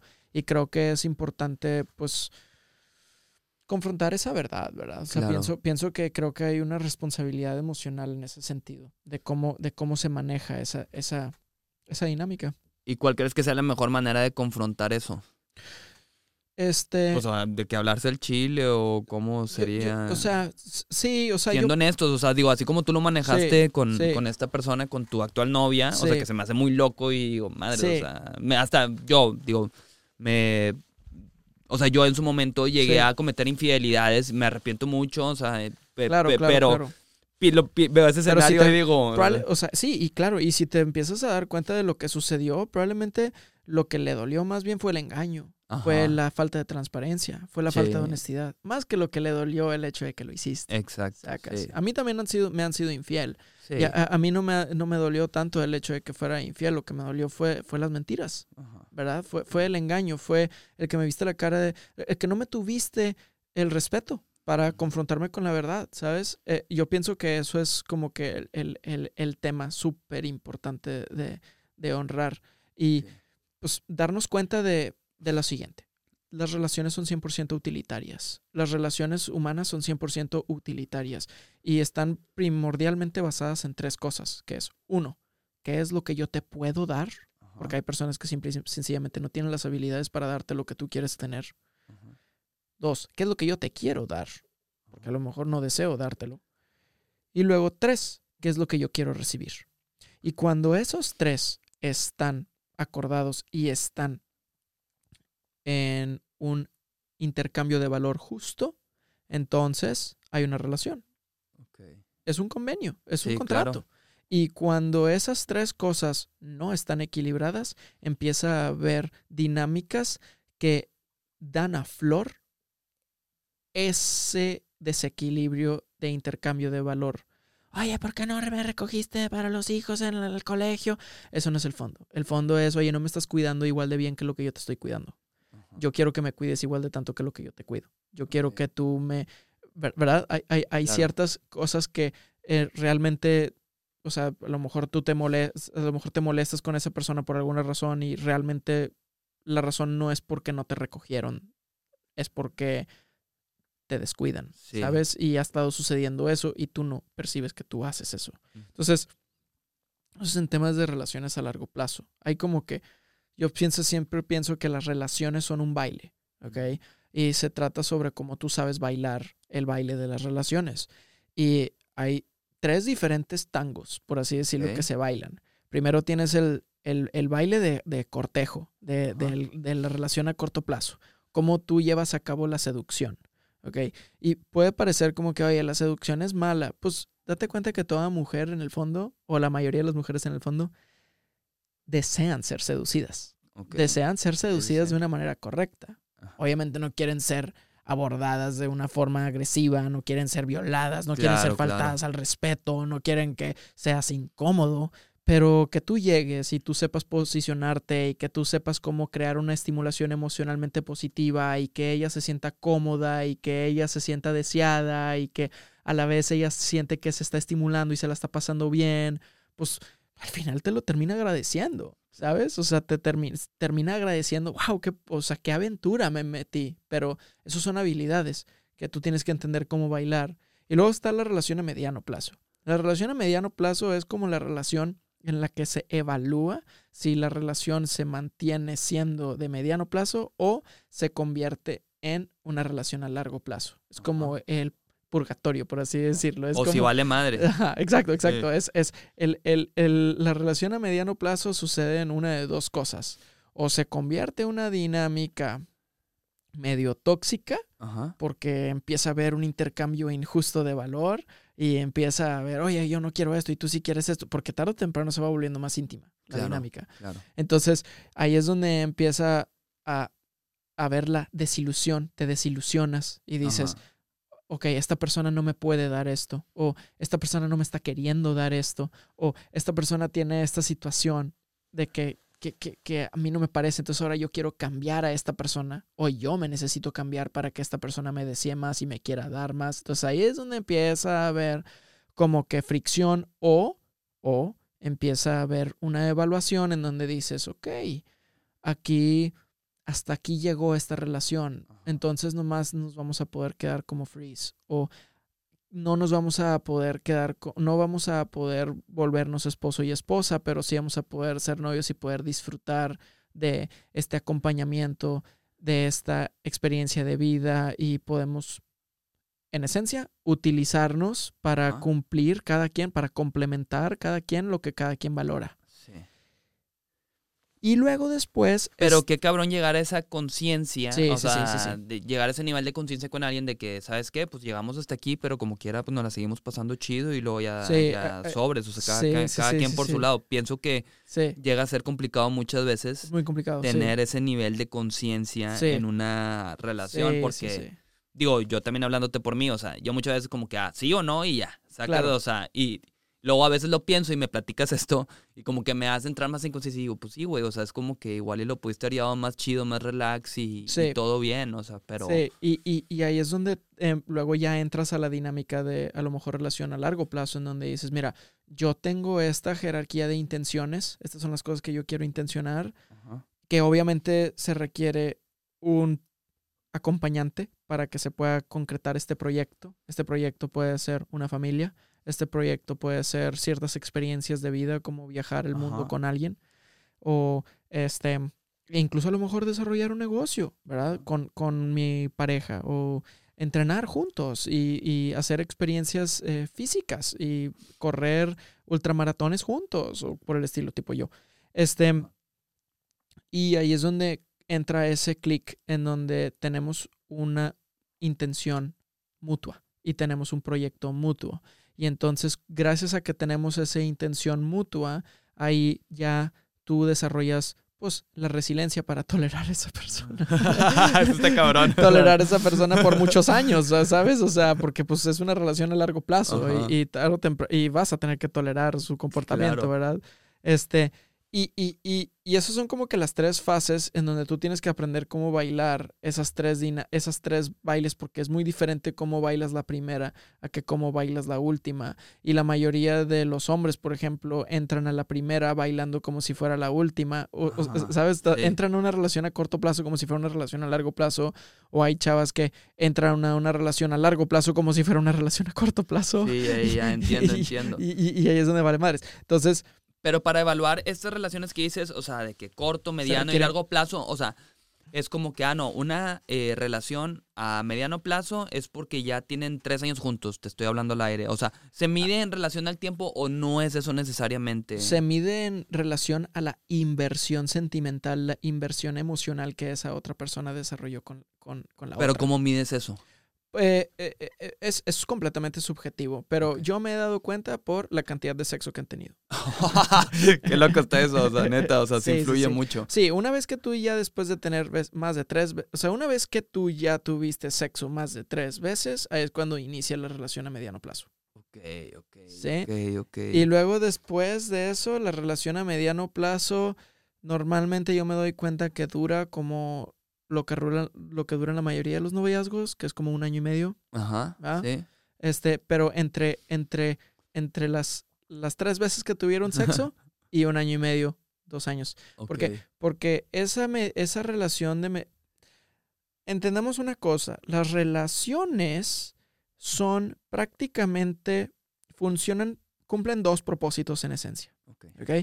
El primer propósito es, yo estoy en un proceso de evolución en el que yo estoy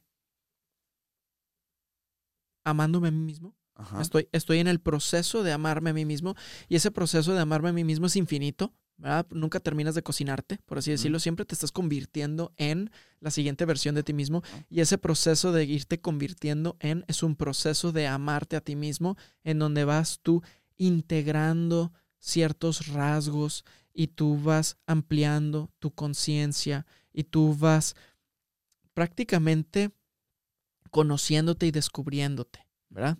Y desarrollándote, desarrollando ciertas habilidades. Entonces, esa persona está prácticamente en tu vida como un partícipe catalizador de tu proceso de amor propio. Y tú te estás amando a ti mismo o a ti misma a través de esa persona. Esa persona es un reflejo catalizador, partícipe en tu proceso de amor propio. Y tú estás amándote a ti mismo a través de esa persona y esa persona se está amando a sí misma a través de ti. Y cuando ese proceso ha concluido, entonces se acabó esa etapa de la relación y tú puedes elegir si quieres seguir amándote a ti mismo a través de esa persona, abriendo una nueva puerta, abriendo una nueva etapa, o ¿sabes qué? Bye, gracias. Ya entré a la nueva etapa de mi vida. Eso es prácticamente el primer propósito de las El- relaciones. El. Y luego el segundo es el propósito de estar al servicio, el estar al servicio de esa persona para que esa persona disfrute de ti. Entonces tú como mujer, si tú quieres eh, tener al hombre que tú quieres tener, tú tienes que optimizar la forma en la que tú estás al servicio de ese hombre para que ese hombre disfrute de ti. Y como hombre, si tú quieres entrar en una relación con una mujer de alto valor, tú tienes que optimizar la forma en la que tú estás a su servicio para que ella disfrute de ti. Y entonces cada quien está en un servicio mutuo para que cada quien disfrute del otro. Y eso es lo que hace que la relación sea tan agradable. ¿verdad? Claro, claro, claro. Cha- Charlie, Charlie está en la segunda. Sí, sí, sí. Sí, sí, sí. Truth. Pre- eso. Preach. Pero las dos, o sea, son las maneras correctas, digo, son nada más eh, las dos no, opciones, por así No, decirlo. no, no, ¿o no, cómo? no. Esa es, esa, es, esa es la verdad del orden de las Así es. relaciones. Así es como las así es como las relaciones, las relaciones este, Funcionan. funcionan. Así es como las relaciones, la relación, esa es, esa es la dinámica subyacente, el orden subyacente detrás de las relaciones. Ya todo lo demás es pues tu proceso de amor propio, es cómo tú te vas comportando, cómo tú estás al servicio de esa persona, cómo tú manejas eh, emocionalmente esa situación, ¿verdad? Claro. Este, si la persona la estás poniendo en un pedestal, si la persona la estás poniendo en el pozo, si la persona, ¿verdad? Si la estás etiquetando, la estás, ¿verdad? Ahí es donde tú, oye, cómo tú te estás responsabilizando sobre tus percepciones, sobre tus reacciones, sobre tus decisiones, sobre tus acciones y las consecuencias de tus acciones. ¿Qué calidad de responsabilidad tú estás teniendo? Y a la magnitud en la que tú aumentas la calidad de responsabilidad que tú tienes sobre tus percepciones, reacciones, decisiones, acciones y consecuencias, es a la magnitud en la que tú atraes a una persona que está en ese mismo nivel de responsabilidad. Ok, ok, ok. Qué loco, güey. La neta me, me está Tú volando la cabeza también ahorita con Sí, esto. sí, sí. Tú, tú, y ahorita me necesito recapitular esto. tú, tú atraes a la persona que está en el mismo nivel de responsabilidad sobre sus percepciones que tú. Qué loco. A ver, mira, te quiero poner un ejemplo. A ver qué opinas tú, tú, tú de eso. Fíjate que yo hace no mucho, eh, reciente estuve saliendo con una persona y luego, eh, digo, nunca escaló como que en el tema de tener una relación, pero ella me decía, lo que pasa es que eh, yo quiero regresar con mi psicóloga, que porque según, eh, según esta persona, no, ella sentía que hay algo que la limitaba en poder avanzar en una relación, que sí quería, pero que no sabe qué es eso que la limita. O sea, ¿tú qué piensas de eso? Pues mira, champ. A ver, échale. este. Destrózame aquí. em, ¿Has tenido sexo con ella antes? Sí. Ok, ¿cuántas veces? ¿Más de tres? Cinco, sí. Ok. Entonces. Bien puntual. ok, entonces, date cuenta de esta dinámica, ¿ok? Ella ya desarrolló una inversión sentimental sobre ti. Entonces, ella obviamente puede, si tú te retiras de su vida, sentir un dread, sentir una sensación de pérdida. Y eso va a hacer que ella, de alguna forma u otra, quiera como que curiosear otra vez y tenerte de alguna manera ahí cerca y sentir esa seguridad de que te tiene. Entonces, la relación a mediano plazo, una vez que ya, ya, ya hubo esa cantidad de inversión sentimental, de, realmente hay, do- hay dos cosas que están dentro de tu control. Uno, qué calidad de experiencia de vida tú estás viviendo tú de, de en, en el sentido de que tú seas prácticamente un, un alfa en el, en, el, en, el, en el decir, yo me estoy enfocando en mí, yo me estoy enfocando en tener una agresividad hacia el cumplimiento de lo que yo me propongo. Yo estoy en mi misión, yo estoy en mi camino y yo me la estoy pasando toda madre. y yo estoy bien. Yo, yo estoy ejemplificando la calidad de bienestar que, este, que a final del día tú quieres tener. Ajá. Y luego el otro componente es, ¿y qué tanta seguridad sentimental tú le estás ofreciendo a ella? ¿Qué tanta seguridad le estás ofreciendo a ella para que ella te ofrezca a ti la intimidad sentimental que tú quieres? Entonces es, oye, mira, si tú no quieres eh, estar conmigo y ofrecerme esa intimidad sentimental, yo no te voy a ofrecer esta seguridad sentimental. Y ahí es donde tú tienes que manejar, se llama el 3 to 1 ratio. Ok. El 3 to 1 ratio es la proporción 3 a 1, que es la proporción regla de oro. Esa es la proporción de oro. Es decir, por cada tres unidades de inversión sentimental, de intimidad sentimental que ella te da a ti, tú le das uno de seguridad sentimental. Entonces ella te deja de dar por ella deja te deja de tomar dado por hecho, ella te deja de dar por hecho, ella empieza a valorarte, ella tiene la ella siente que ella se requiere esforzar y trabajar para ella tener esa seguridad sentimental. Bueno, de ¿me tu puedes dar un ejemplo de, de seguridad sentimental? Sí, esa seguridad sentimental es, es, es lo siguiente, es, mira, este, acuérdate que no es verbal en la comunicación con mucha, en muchos sentidos. Mucho Ajá. tiene que ver con covert communication, cómo tú te comunicas a través de tus gestos y a través de tu actitud y a través de tu tono de voz. Las mujeres no a veces leen más a veces eso que específicamente las palabras racionales que salen Ajá. de ti. Entonces, en ese sentido es, es, mira, yo respeto tu proceso. O sea, si tú tienes ese proceso y ese proceso no lo quieres descubrir conmigo, chido tu trip. No pasa nada. Bye, ¿verdad? No pasa nada. Y ella tiene que prácticamente sentir, ¡pum! Yo me voy. O sea, aquí no es de que quién sabe, es yo me voy, bye, no pasa nada. O sea, yo estoy con madre, yo, yo me la estoy pasando a toda madre. Si, take it or leave it. Si quieres, si no, no hay pedo, bye. Y eso la hace a ella sentir de que, ay cabrón, entonces no lo tengo. Y, y esa sensación de, ay, no lo tengo, la aterriza. Psicológicamente la aterriza para que ella diga, ok, no, entonces si te quiero tener. Ah, bueno, si me quieres tener, te lo cobro. O sea, ya, ya, ya, entiendo, entiendo. O sea, que así me quieres tener, quieres que esté aquí, pues véngase, reina. No, aquí no es de que. Ser inversión. Sí, sí, sí. Aquí yo no voy a ser tu, tu, tu, tu almohada en el que te puedes llorar. O sea, este, te puedo escuchar, te puedo, te puedo acobijar, pero bajo mis términos.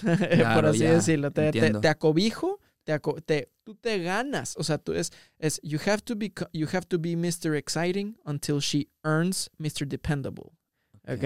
Entonces, tú tienes que ser la mamada hasta que ella se gane el que tú seas Mr. Dependiente, Mr. Dependible, Mr. Dependiente, que ella Sí. pueda depender de ti. O sea, porque el deseo de una mujer, el deseo sexual de una mujer en muchos sentidos, especialmente una relación a largo plazo, una relación a mediano plazo, ya es oportunista. O sea, ella, ella, ella ofrece sexo, ofrece intimidad de una manera oportunista para ella sentir esa seguridad sentimental de que, de que te tiene. ¿verdad? Claro, claro. porque ella quiere sentir que sus probabilidades de sobrevivencia, porque ella está biológicamente programada de esa manera, no, no, no, no, no digo que tiene nada de malo, E- esas, esas, esa seguridad de que todo va a estar bien, ella prácticamente lo consigue a través de, oportunísticamente a través del sexo Ajá. este, o a través del deseo. Entonces, cuando una mujer siente que ella ya te tiene y no importa qué ella haga, ella te va a seguir teniendo, pues ella ya, eh, the fun is over, ¿verdad? Ajá. ella ya se dejó de, de se dejó de, de divertir y ella ya siente que ella ya, pues, ya no tiene, este, ya, ya se ganó el pescado grande. O sea, she, she has the- eh, toda mujer está tratando de prácticamente, eh, las mujeres compiten entre ellas para Ajá. conseguir la mejor posible opción. ¿sí? El 80% de las mujeres compiten entre ellas para conseguir el mejor 20% de los hombres. Ajá. ¿Ya? Entonces, sí, sí. el 20% de los mamíferos hombres se quedan con el 80% de las mujeres y el otro 80% de los hombres se quedan con el 20% de las mujeres que no pueden competir. Ok, ok, ¿ya? ok. Y, así, de esa manera, tú aseguras la sobrevivencia de la especie. Porque las mujeres en realidad son los filtros del sexo, el filtro de la intimidad.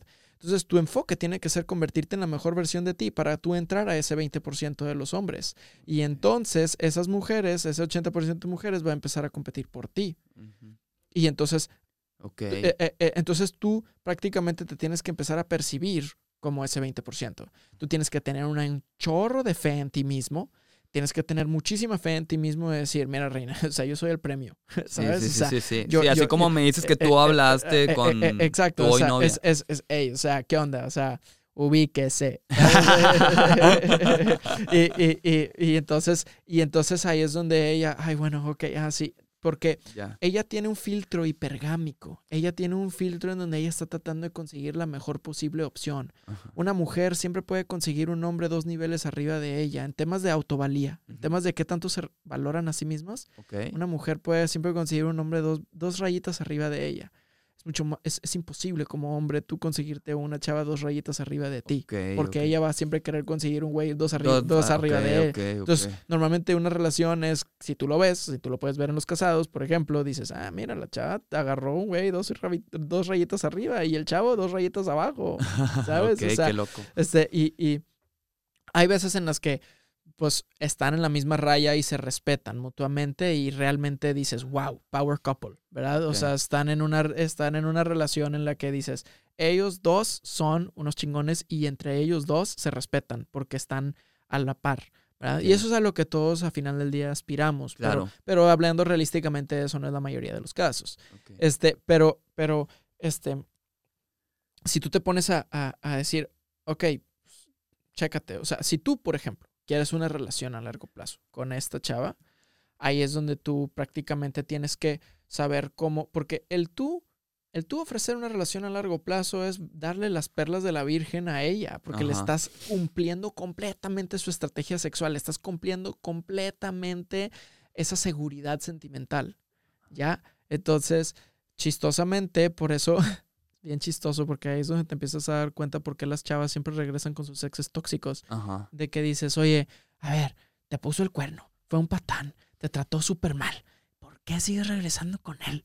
Pues porque él tenía ciertos rasgos alfa que biológicamente estás atraída a ellos y tú quieres de alguna manera como que cambiarlo, vetarizarlo para que él te dé esa seguridad sentimental a largo plazo. Ya, ya, ya. ya. Entonces dices, ok, entonces no tienes que ser patán, no tienes que ser tóxico, pero sí tienes que definitivamente evaluar, por así decirlo, la moneda con la que tú estás llegando a un acuerdo. Entonces es, tú quieres seguridad, yo te la puedo ofrecer, pero no te la voy, pero te la vas a tener que ganar.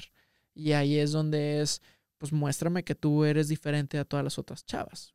Porque la verdad es de que las chavas ahorita se, est- se están o sea, hacia a, a la, o sea, si Sebastián Landa no se pone al tiro para ayudar a los hombres, al paso, al que ritmo en el que vamos, los hombres se van a convertir en los mascotas de las mujeres. O sea, van van a- van a- van a tener una correa ahí que va a decir ahí, este, Sebastián, va a decir la correa Ah, Sebastián y, Así, oye, así es la relación de Charlie.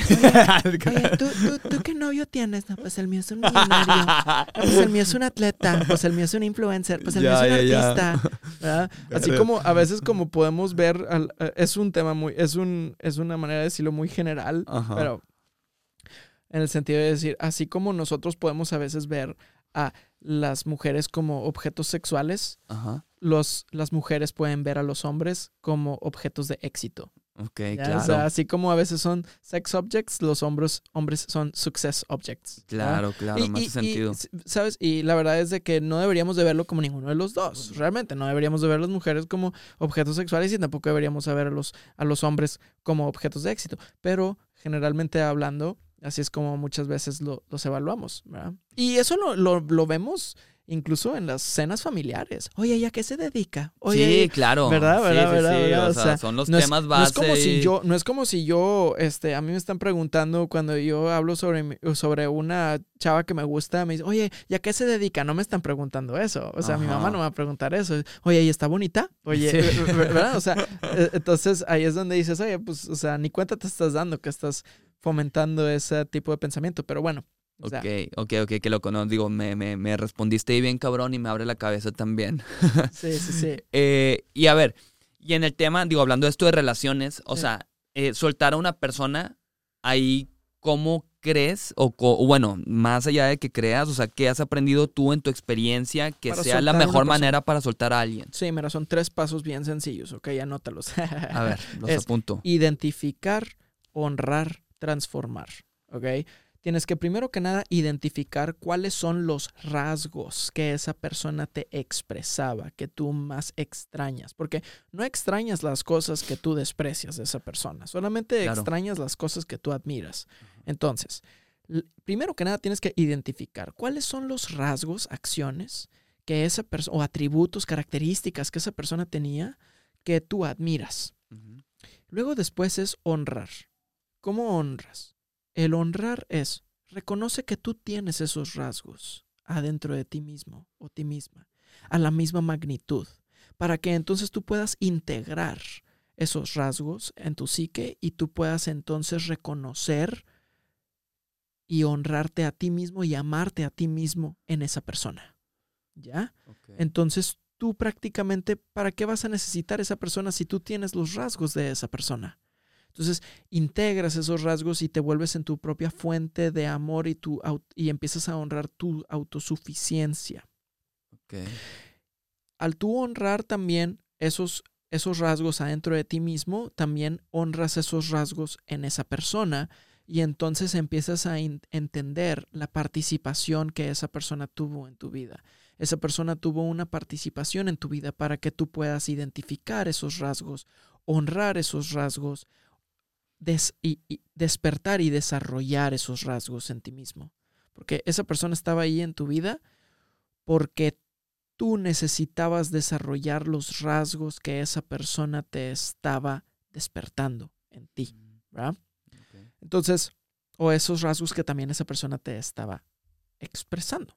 Entonces, tienes que honrar cómo tú tienes lo que esa persona te expresó a la misma magnitud que esa persona. ¿Cómo haces eso? Te vas a momentos. ¿Dónde estaba? ¿Hace cuánto fue? ¿A quién se lo expresé? ¿Y quién lo percibió? ¿De qué forma lo expresé?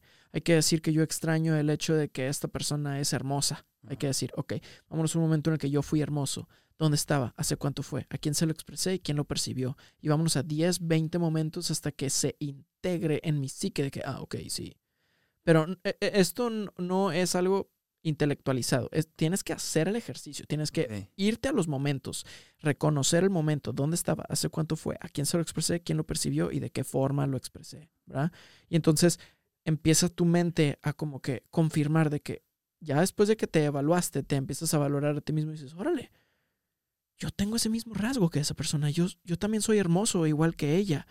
Órale, nada más que de mi propia forma, de acuerdo a mi jerarquía de valores, de acuerdo a mis cosas, de acuerdo a la forma en la que yo valoro.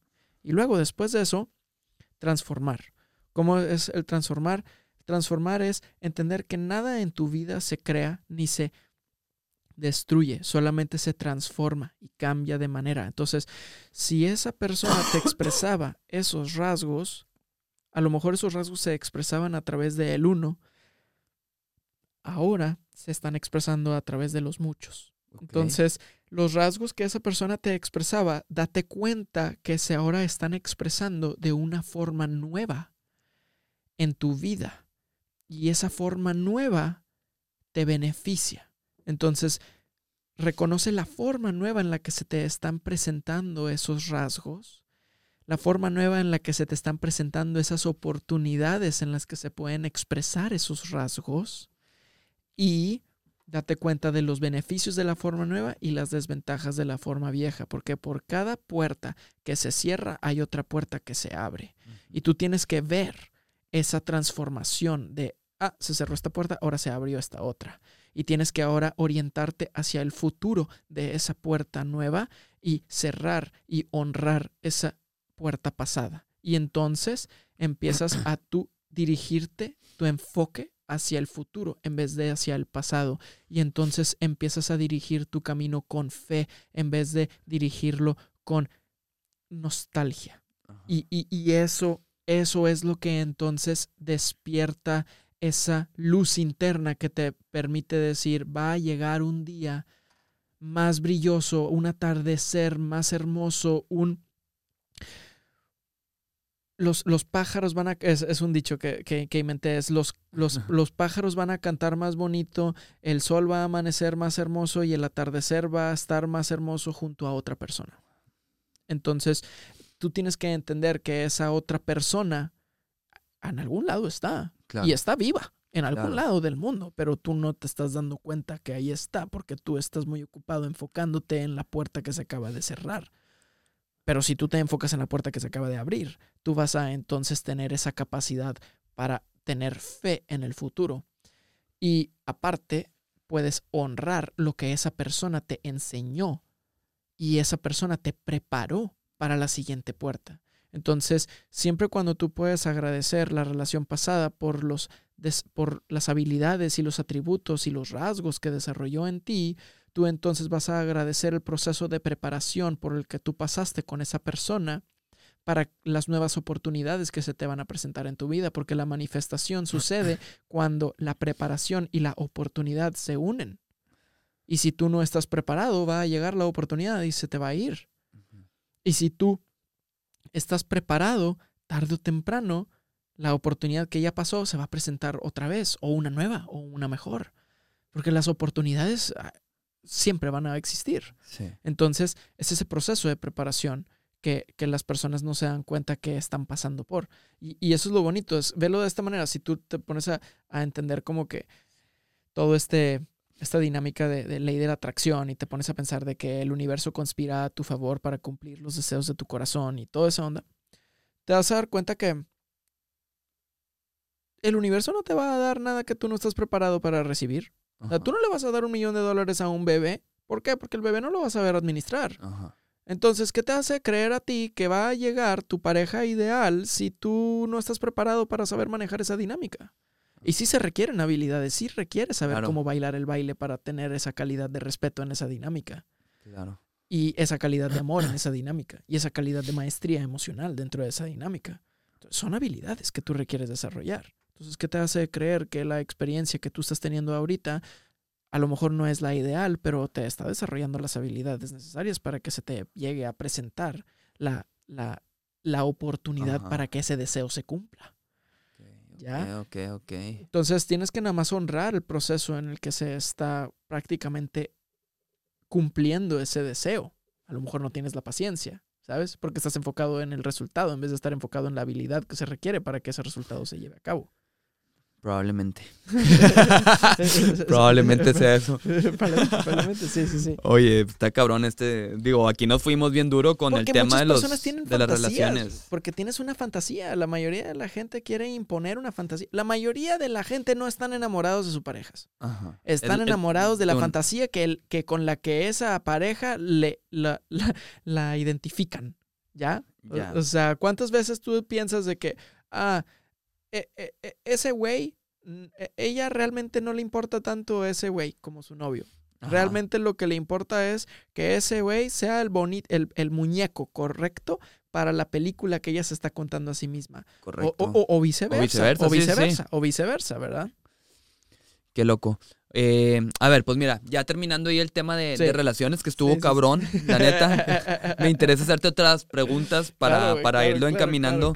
Eh, me, llamó la atención también que estabas con el Tuca hace poco, subiste en tus historias. Sí, el Tuca Ferretti. Sí, ¿Qué rollo con eso? O sea... Ah, claro, pues es que mira, este Tuca, eh, mi amigo de mi papá, vino a visitar a mi familia a, una comida, vinimos a comer. Y el Tuca Ferretti estaba hablando sobre la maestría emocional que se requiere desarrollar como un atleta. Claro. Porque este, se necesita una formación y se necesita una educación. FE, se necesita para que los atletas, eh, especialmente cual, eh, que había él notado en, el equipo de los Tigres, este, ellos necesitan tener esa formación y educación para que entonces ellos vayan desarrollándose íntegramente como, como, como, como atletas y, pues también como, como hombres de valor, como, eh, como, personas, ¿verdad? Como personas. Y, y pues muchas veces son, son, bien, son, son circunstancias, este, los atletas en donde vienen pues lo único que ellos conocen es soccer, ¿verdad? Lo único que ellos conocen es cómo jugar soccer. Y él empezó a entender la, pues, qué tan difícil ha de ser em, cuando lo único que conoces es soccer, las, este, las oportunidades y los recursos han sido muy escasos a lo largo de, de, de toda tu formación y de pronto te llega fama y dinero cómo te preparas sí, cómo gestionas cómo, cómo, tienes, cómo, cómo te relacionas, exacto, con esa dinámica. Se requiere mucha maestría emocional. Entonces, él y yo empezamos a rebotar muchas ideas, empezamos a rebotar este, diferentes, pues sí, diferentes teorías, diferentes conocimientos respecto pues ese proceso de formación y ese proceso de educación y me dijo, oye Sebastián, este, te voy a, eh, te, voy a, cuando se me presente la oportunidad, este, ahí sí me está viendo el me, dijo, me dijo, si se, si se presenta la oportunidad, este, voy a dar em, ahí para que le des una plática em, a, a, un equipo de soccer o a, que, a unos atletas y no me vayas a quedar mal. no me vayas a quedar mal. Y yo le dije, así, y con mi papá enfrente le dije, no, hombre, te van a dar las gracias de que fui. Este, sí, sí, sí. Este, y estaba ahí hablando con el Tuca y, em, y pues nos dimos cuenta de que definitivamente las emociones, especialmente las relaciones, ¿verdad? afectan fuertemente tu rendimiento en tu trabajo y eh, como atleta, ¿verdad? Como, como tú tienes esa ese aplomo mental, ese bienestar psicológico, ese enfoque en el que estás operando y ejecutando con una calidad de agradecimiento, con una calidad de presencia mental, porque tus emociones hacen que dejes de tener presencia mental, te hace pensar en el pasado y vas cargando contigo muchos pensamientos y que están ocupando tiempo y espacio en tu mente y pues allá estás pensando en la relación mientras tú estás ahorita pues jugando un partido, ¿verdad? Claro. Entonces, esa dinámica, eh, eh, tener esas herramientas, entonces de eso, de eso estábamos platicando. Sí, que, que, que, de hecho, o sea, es lo que se me hace muy eh, interesante e importante porque pues muchas veces es como que así ah, las habilidades físicas que tiene. Pero luego está faltante este tema de, las emociones, o sea, y cómo gestionarlo de la manera correcta para que pueda tener un buen rendimiento ese, ese jugador. Y por eso cuando vi la historia dije, ah, chinga, qué loco que este güey está con el Tuca y que hablaban referente a ese tema de, de la importancia de las emociones. Y es crucial porque, pues, a final del día, tus emociones fuertemente determinan tu, tus actitudes. Y para que tú seas competente en cualquier puesto, no nada más es el conocimiento que tienes ni lo que tú sabes hacer, sino la actitud con la que tú lo haces. Claro. ¿Verdad? Esto lo vemos en la formación de, de capacitación de capital humano. No nada más se trata sobre lo que sabes y lo que sabes hacer y el conocimiento que sabes implementar, sino con la calidad de actitud que se requiere. Y entonces tus emociones fuertemente afectan tu actitud. Y cuando tú estás llevando a cabo un trabajo con la actitud equivocada, creas una dinámica ante, contraproductiva. Claro. Entonces, eso es, eso es eh, un componente súper importante que cada vez más lo están viendo en las empresas. Cada vez que se está destapando cada vez más. Cada vez más, porque en las empresas, ¿qué es el problema principal? En todas las empresas y en el, mundo corporativo, rotación y ausentismo. ¿Por qué? ¿No les inspira? Pues no. No quieren estar ahí, ¿verdad? Entonces, eh, eh, eso sucede cuando no están alineadas tus emociones y no están alineadas las actitudes correctas y no se cosecha la actitud correcta dentro del ámbito de trabajo. Y eso es súper importante cuando estás pues, en un ambiente de alta presión, como la que es de alto rendimiento de deportes, cualquier situación, o sea, cualquier empresa tiene sus, tiene sus, sus, dinámicas. Sí. Sí, sí. De hecho, aquí en Worldway nos queda claro que todos están felices. y que, digo, es muy diferente. Digo, yo que tengo la experiencia también de haber tenido trabajos anteriores. Sí. Eh, no sé, te pongo el ejemplo en en un call center que todos hemos pasado en su momento. O sea, yo terminé harto y asqueado de que, güey, no vuelvo a pisar este pedo jamás en, en, mi vida. O sí, sí, sí. No, y me marcan y me empiezan a decir, y empiezan a correr, empiezan a correr el guion. Ajá, a- sí, sí, sí, como el- robot, sí, como empiezan a robot. correr el guion. Yo, señorita, usted no tiene permiso para tener acceso a mi, o sea, a mi número en su base de datos, por favor, bórralo. Pero le quiero comentar sobre. Señorita, voy a tener que proceder legalmente. Si me- Y me cuelga. Sí, le vale madre. ¿Sabes yo ya qué hago? Yo la neta ya ni pierdo el tiempo. Ya nada más sé que me hablan de un lugar que no quiero, les cuelgo. Antes sí, sí, me, me da de que, oye, ¿sabes qué? La verdad, o sea, no tengo el tiempo, bla, bla. Como que yo tratando de ser muy amables, pues ya ahorita es como que se van, o sea, y no, sí. no se quitan, o sea, Sí. ya traen su speech y a huevo es porque los entrenaban así de que no. Y si te responde esto, tú ya te vas con esto otro y así, a ver si en una de esas cae. Sí, claro. No, no me queda claro quién podría caer en eso porque estaría muy, muy cabrón. Eh.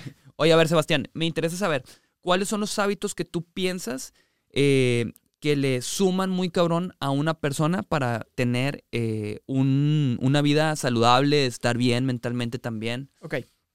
Em, el primer componente es no estar completamente escuchando tu diálogo, sino más bien controlando tu diálogo. O sea, no te es, no nada más, no nada más estés escuchando las voces que tienes en tu mente. Tú háblate a ti mismo, ¿verdad? Ajá. Tú háblate a ti mismo. Las afirmaciones son poderosísimas. Las afirmaciones, una afirmación significa hacer firme en la mente de uno. ¿Ok? Entonces, cuando tú tienes una afirmación que a ti genuinamente te inspira, es importantísimo que la apliques y la utilices. Entonces, un hábito que es súper importante, que yo veo que es crucial, es cuando te despiertas en la mañana, encuentra la manera para crear orden del caos que está sucediendo en tu mente a través de escribir. Escribe, escribe y ve creando, por así decirlo, un brain drain, que es drena lo que está pasando en tu mente. Y al tú escribir, prácticamente creas una, después de una página y media, se te van a acabar tus pensamientos. Y trata de hacer tres páginas.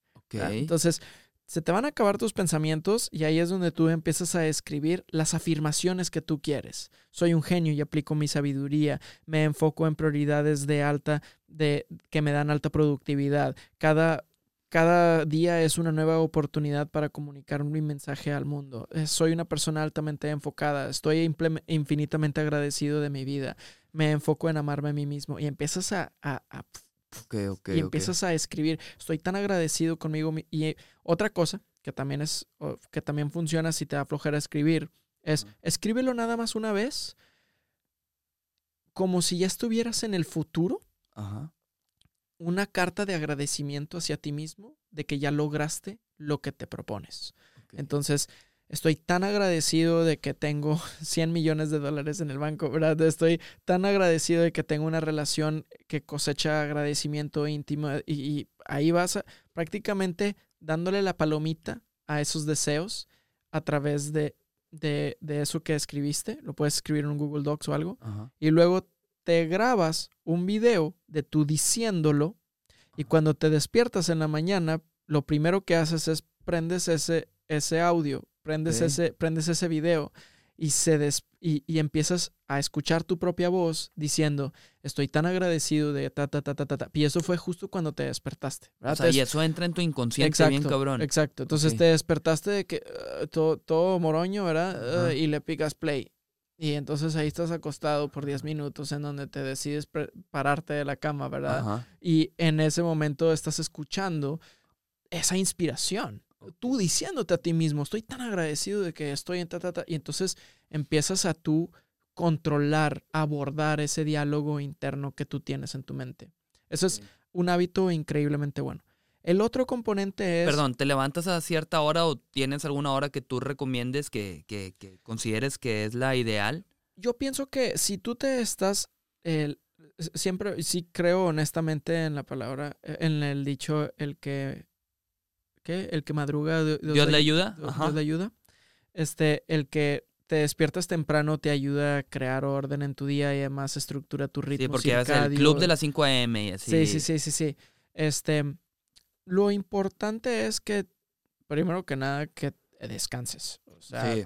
que, que- tengas una buena calidad de descanso. Y yo he sido una persona que batalla muchísimo con, porque me gusta desvelarme, Ajá. batallo muchísimo con despertarme temprano.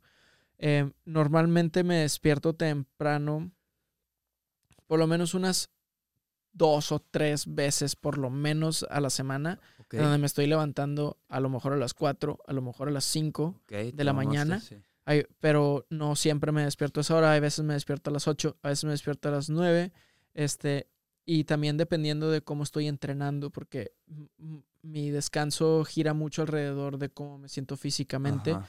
y soy muy intenso y a veces tengo rachas de mucha intensidad y luego me quiero dormir y duermo cantidades excesivas. Ajá, para Pe- recuperarte. para- para- sí. o nada más para como que bajar el nivel de cortisol, como que a veces Ujú. acumulo mucho estrés y soy muy intenso.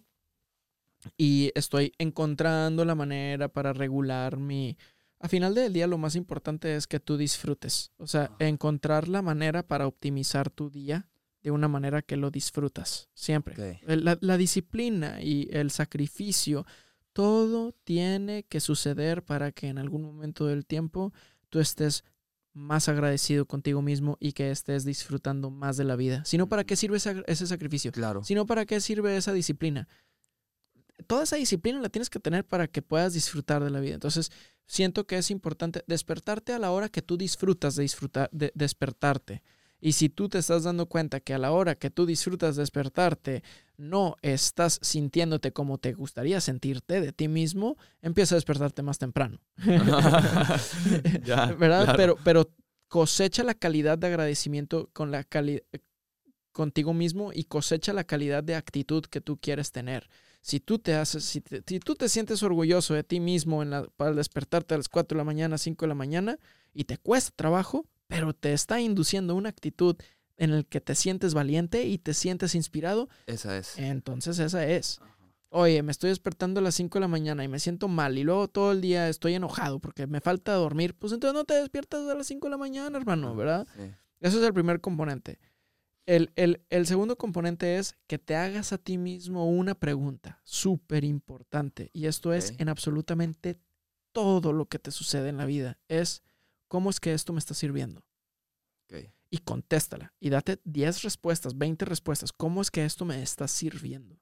Porque el momento en el que tú puedas empezar a cambiar, reconfigurar la percepción que tú tienes de que la vida te está sucediendo para ti y que no te está sucediendo a ti, es el momento en el que te das cuenta que la vida está a tu servicio.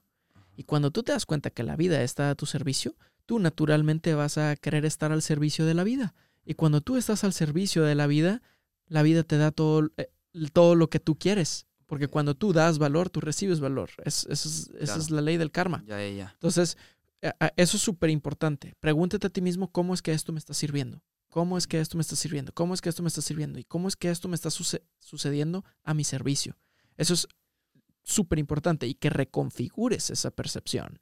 ¿Sí? O sea, si a ti te gusta, no sé, a lo mejor de que, este, crear, o sea, tener meditaciones, Ajá. o hay otras personas que les gusta tirarse hongos para reprogramarse mentalmente, ¿verdad? Ahorita está mucho esa corriente, este, como que eh, eh, psicoactiva de, de reprogramación psicológica y hay muchos descubrimientos en los que los Sí, he hongos visto te- Netflix ¿verdad? algo de eso. hay muchos, bueno, si tú vas a hacer eso, dedica, la dedica esa intención. Trata, encuentra la manera para reconfigurar tu percepción, para percibir que la vida está sucediendo a tu servicio.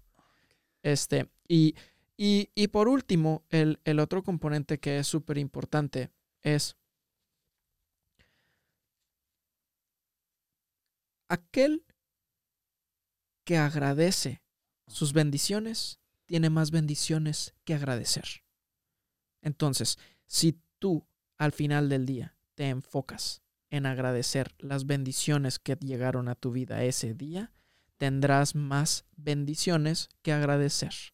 Entonces, es prácticamente enfócate en lo que quieres ver vivir, no te enfoques en lo que quieres ver morir y dedica tu atención hacia el agradecimiento y vas a tener una mayor calidad de maestría emocional, porque cuando tú puedes tener agradecimiento ante cualquier situación, es el momento en el que tú puedes tener maestría ante esa situación.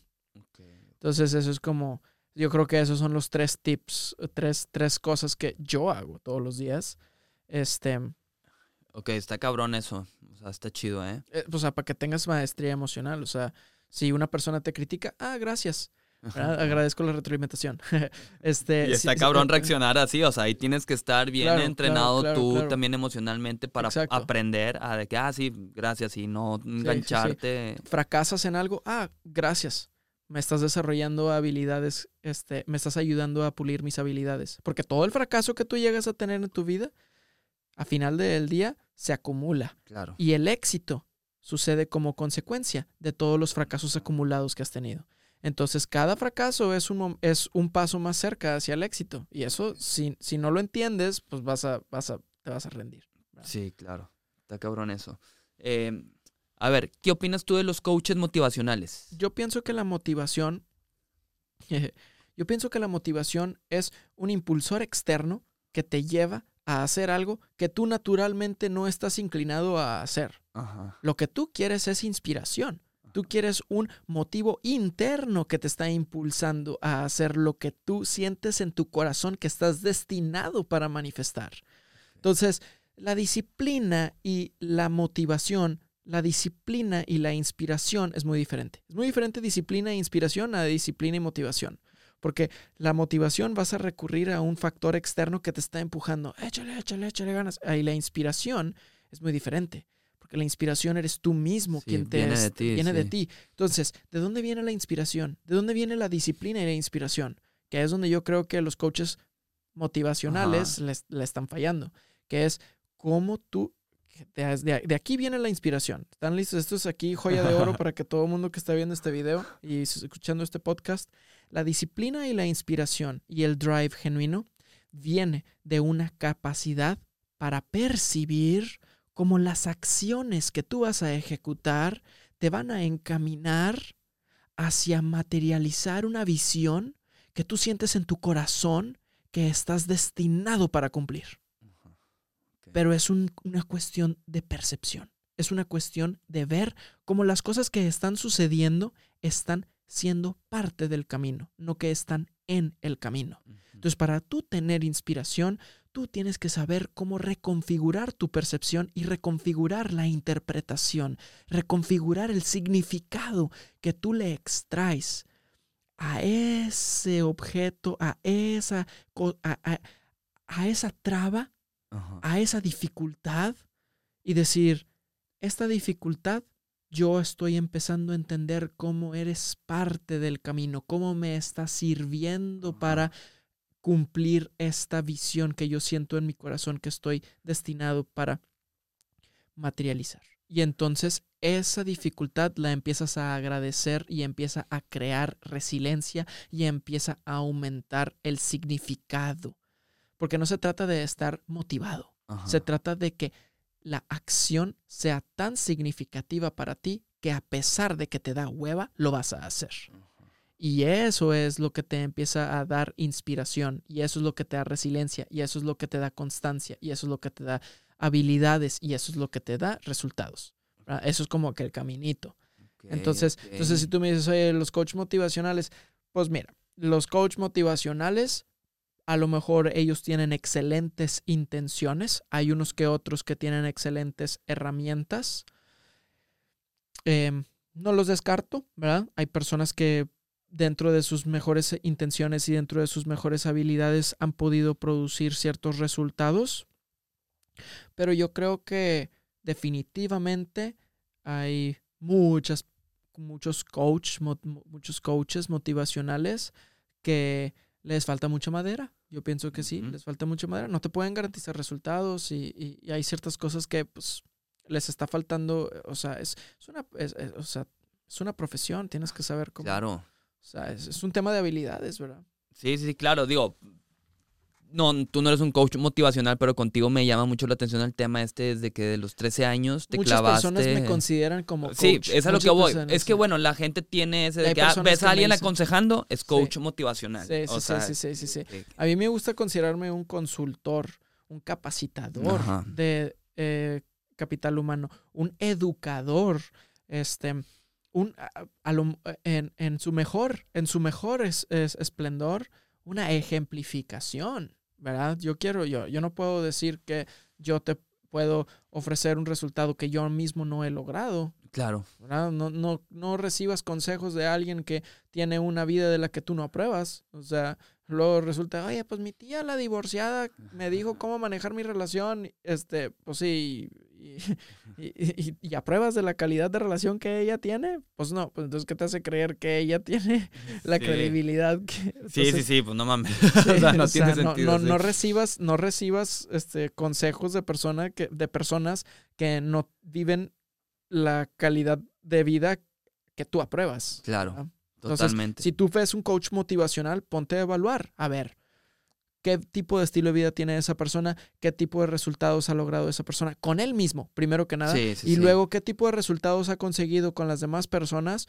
Y también, pues, ¿quiénes son sus mentores? ¿Quién- claro. ¿Quiénes son sus mentores? Porque pues no es como si él está reinventando la rueda. No hay nada nuevo abajo del sol. Sí. Entonces, o sea, Sí, sí, sí. Sí, eso es algo que también hemos platicado. Digo, de- hay un documental también en Netflix que se llama Everything's a Remix. O sea, todo ya existe Ajá. al final del día. Así Sí. que no, no, no hay nada nuevo. Sí. Pero, pero entiendo eh, a lo que vas. A ver, Sebastián, pues la neta ha estado bien cabrón. Aquí ya tenemos como dos horas, la neta, dándole. ah, sí, wow, Este, te voy a ir haciendo unas preguntas para darle cierre. a huevo. Eh, ahí te va. ¿Cuál es la lección más importante que has aprendido en tu vida? La lección más importante que yo he perdido en mi vida es la lección que tuve yo a los 18 años, Ajá. que es tú eres la causa más grande de dolor en tu vida. Y como tú eres la causa de dolor más grande en tu vida, el inverso también es, es, es verdad.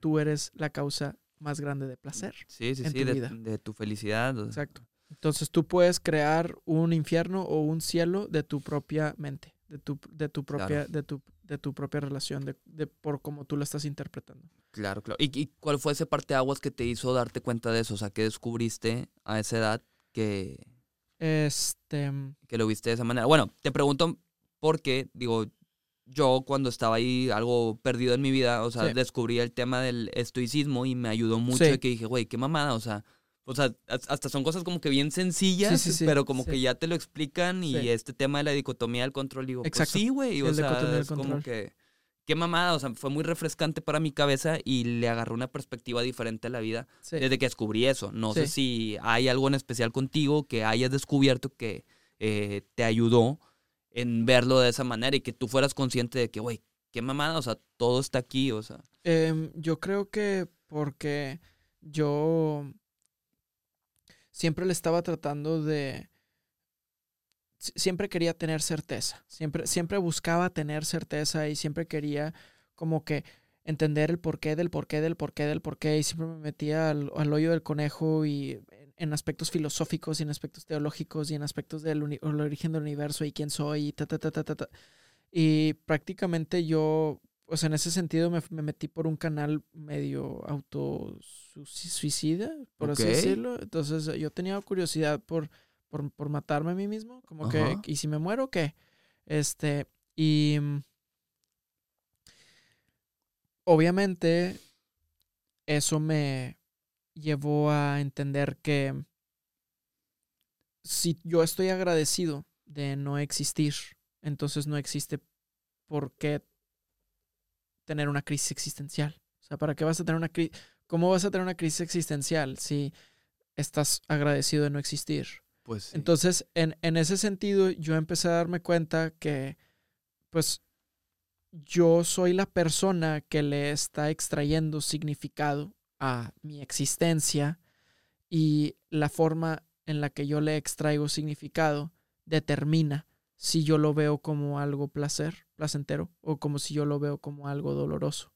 Entonces, ahí es donde yo empecé a decir, pues, ¿sabes qué? Le voy a extraer un significado placentero a la vida. pues sí. Este, y, y, y eso es, eh, yo, fue mucho una, un momento en donde estaba eh, chistosamente en la isla del padre Ok. y de pronto estaba en la playa Ajá. y la, mm, yo creo que la medicina del agua, o sea, la playa me, pum, me indujo, me, me, Te indujo. me, me indujo a un, un clic de decir, eh, o sea, de pronto le, extraí, le extraje un significado placentero qué loco. de, de la playa. Y dije, porque pensé, pues, me puedo meter al mar y me pongo a nadar y me muero. O sea, Ajá, eso es lo que yo estaba pensando, ¿verdad? Y luego llego y digo, wow, pero está hermosa esta playa. Y ahí es cuando dije, pero yo le, entonces yo le puedo extraer el significado a las cosas de una manera en la que le encuentro la hermosura y la belleza a las cosas. Y, y, y ahí es donde empecé a, Ok, a descubrir eso, sí. órale, qué loco. Eh, ¿En qué te gustaría mejorar? A mí me gustaría mejorar. Tengo que encontrar así de que la. la, la- Dale, dale, dale. Me, me, me, me, me gusta que se pongan a reflexionar cuando Sí. lo pregunto. A mí me gustaría mejorar la capacidad que tengo para servir a los demás. Ok. Yo, ok. yo, yo eh, tengo tantas herramientas y tengo, tengo tantas, tantas soluciones para tantas personas. Y yo sé que hay tantas personas en necesidad de estas herramientas que no se han beneficiado de las herramientas de las que yo he sido tan afortunado y privilegiado para tener. Yo veo que es mi responsabilidad desarrollar mi capacidad para poder atender a esa persona, para poder servir a esa persona. Hay, hay, hay alguna persona en el mundo ahorita despertándose pensando, ¿dónde está una persona como Sebastián en mi vida? Ajá, claro. necesito a un Sebastián. Y, y- y la única razón por la que esa persona no está recibiendo mi ayuda es porque yo no me he puesto las pilas lo suficiente para estar a su alcance. Entonces definitivamente yo quiero mejorar eso. Yo quiero mejorar la habilidad que yo tengo para, uno, o sea, para estar al servicio de los demás y disfrutar, disfrutar estar al servicio de los demás, disfrutarlo más para entonces que así sea todo el tiempo mi modus operandi. Ya, ya, ya. Buenísimo. Qué cabrón. Eh, ¿Consideras que has encontrado tu propósito en la vida? Sí, Sí. sí, sí, sí considero Y, que... y es este tema, digo, no sé si sea este tema de estar al servicio de, de los demás. Mi, mi, mi propósito de la vida es, hay un dicho bien, bien eh, mi propósito de vida es muy sencillo. Mi propósito de vida simplemente es una conjugación de todas las intenciones que yo tengo a lo largo de mi vida. Ok, ¿Ya? Entonces, el propósito de vida de todo mundo es la conjugación de intenciones que ellos tienen a lo largo de su vida. La, la voy a aplicar también. ¿Cuál es mi propósito de vida? Ese. o whatever the fuck that lo que sea que sea. pero. Eh, Entonces, hay muchas intenciones. sí, claro, claro. es- Estoy de acuerdo. Pero si pudieras elegir la más importante o la que pueda resaltar más. Uf, yo creo que, yo creo que vivir una vida épica. O sea, vivir una, vivir una vida épica y, y que, y que sea, o sea, y, y- y enaltecer eh, la vida de los demás para que ellos también vivan una vida épica. Es yo que creo eso que es, sí, sí, sí. Eso es. epic, Totalmente. epic, man, you gotta go epic. Eh, ¿Qué consejo le darías a alguien de tu edad? Un consejo, sí. Res- respecto qué, o, o nada más así. En general, en la vida, o sea, si alguien te pide, o sea, alguien de tu edad, o sea, tú, tú, tu edad, que digo, tú estás más cabrón, güey, porque es como si tuvieras 40, casi creo, de, de experiencia. Hay muchas cosas que me faltan, ¿eh? O sea, pero bueno, ningún sabio se consideraría a sí mismo sabio, ¿verdad?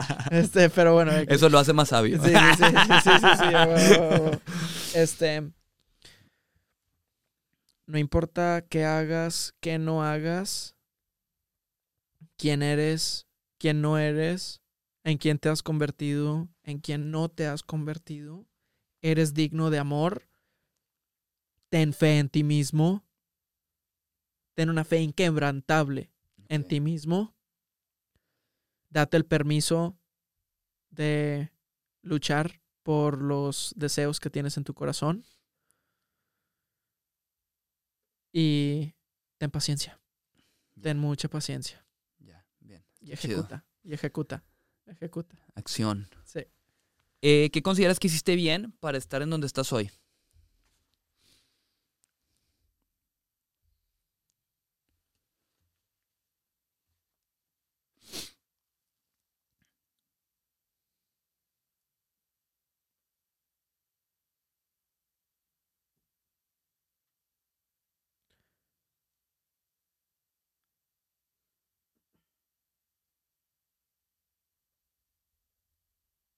Busqué perseverantemente la verdad.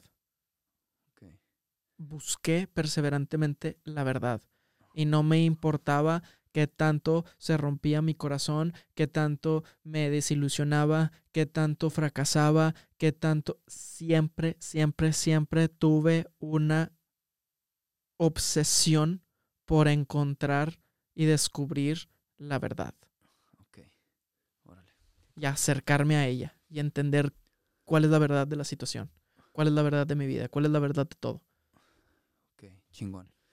¿Y, y qué consejo te hubieras dado a ti mismo cuando ibas empezando en este recorrido eh, de lo que haces hoy en día, de este tema que es muy emocional? Eh, ¿Qué pienses tú que te hubiera sido clave para facilitarte eh, el camino? Eh, ¿Qué consejo sería ese que te darías? O sea, el Sebastián del presente a ese Sebastián del pasado.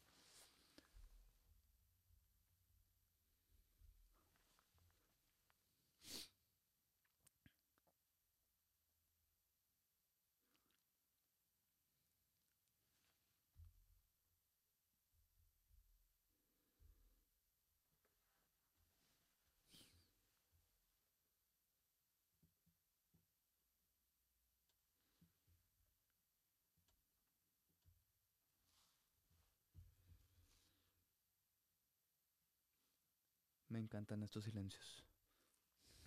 Es que sí lo estoy pensando. Sí, ya sé, sí te veo.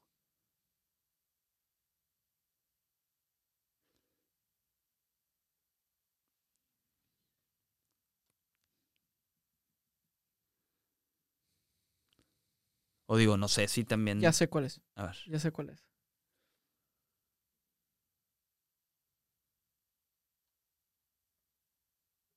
Rodéate de más personas que creen en ti.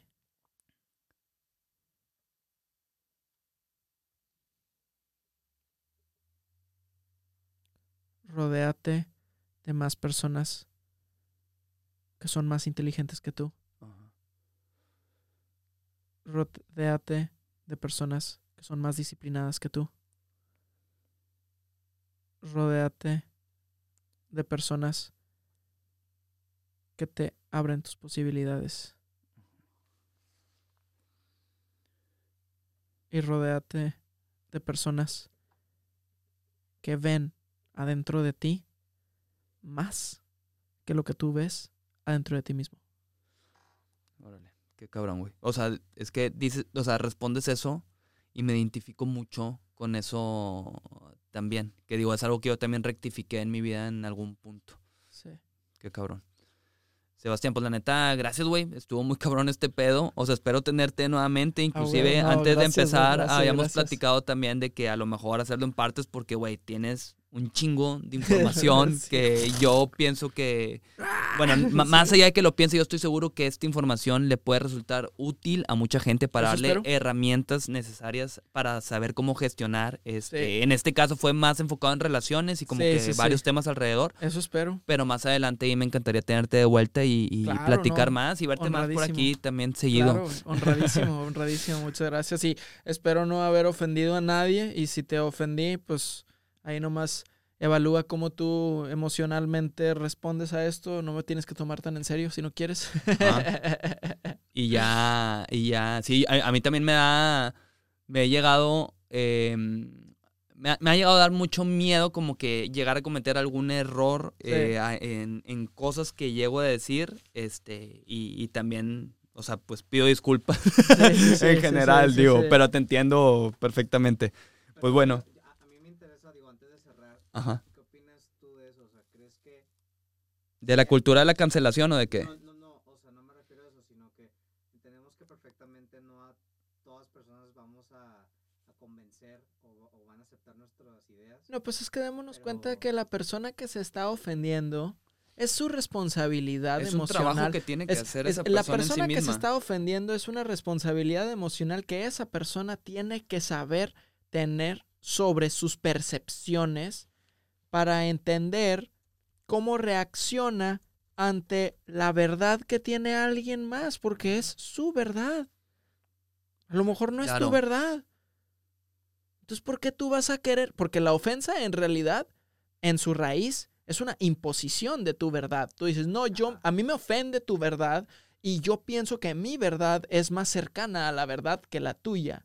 Entonces yo quiero imponer mi verdad ante ti. Eh, espérate, o sea, yo la estoy compartiendo.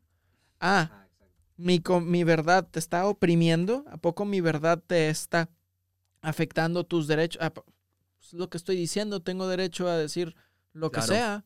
¿va? Claro. O sea, Sí, claro. o- entonces- la intención no es ir por la vida disculpándose de, oye, ¿sabes qué? Es que si te ofendió mi verdad, pues perdón, no. O sea, la mira, es- lamento tu situación, lamento, lamento tu situación. O sea, tu que- interpretación de eso que dije. Sí, lamento, lamento, lamento que a ti te duele. No es mi intención que a ti te duela, pero es tu responsabilidad cómo tú te relacionas con tu dolor y cómo tú te relacionas con la interpretación que tienes de lo que yo dije. Y francamente, yo tengo el derecho a, a decirlo. O sea, yo tengo el derecho a decirlo.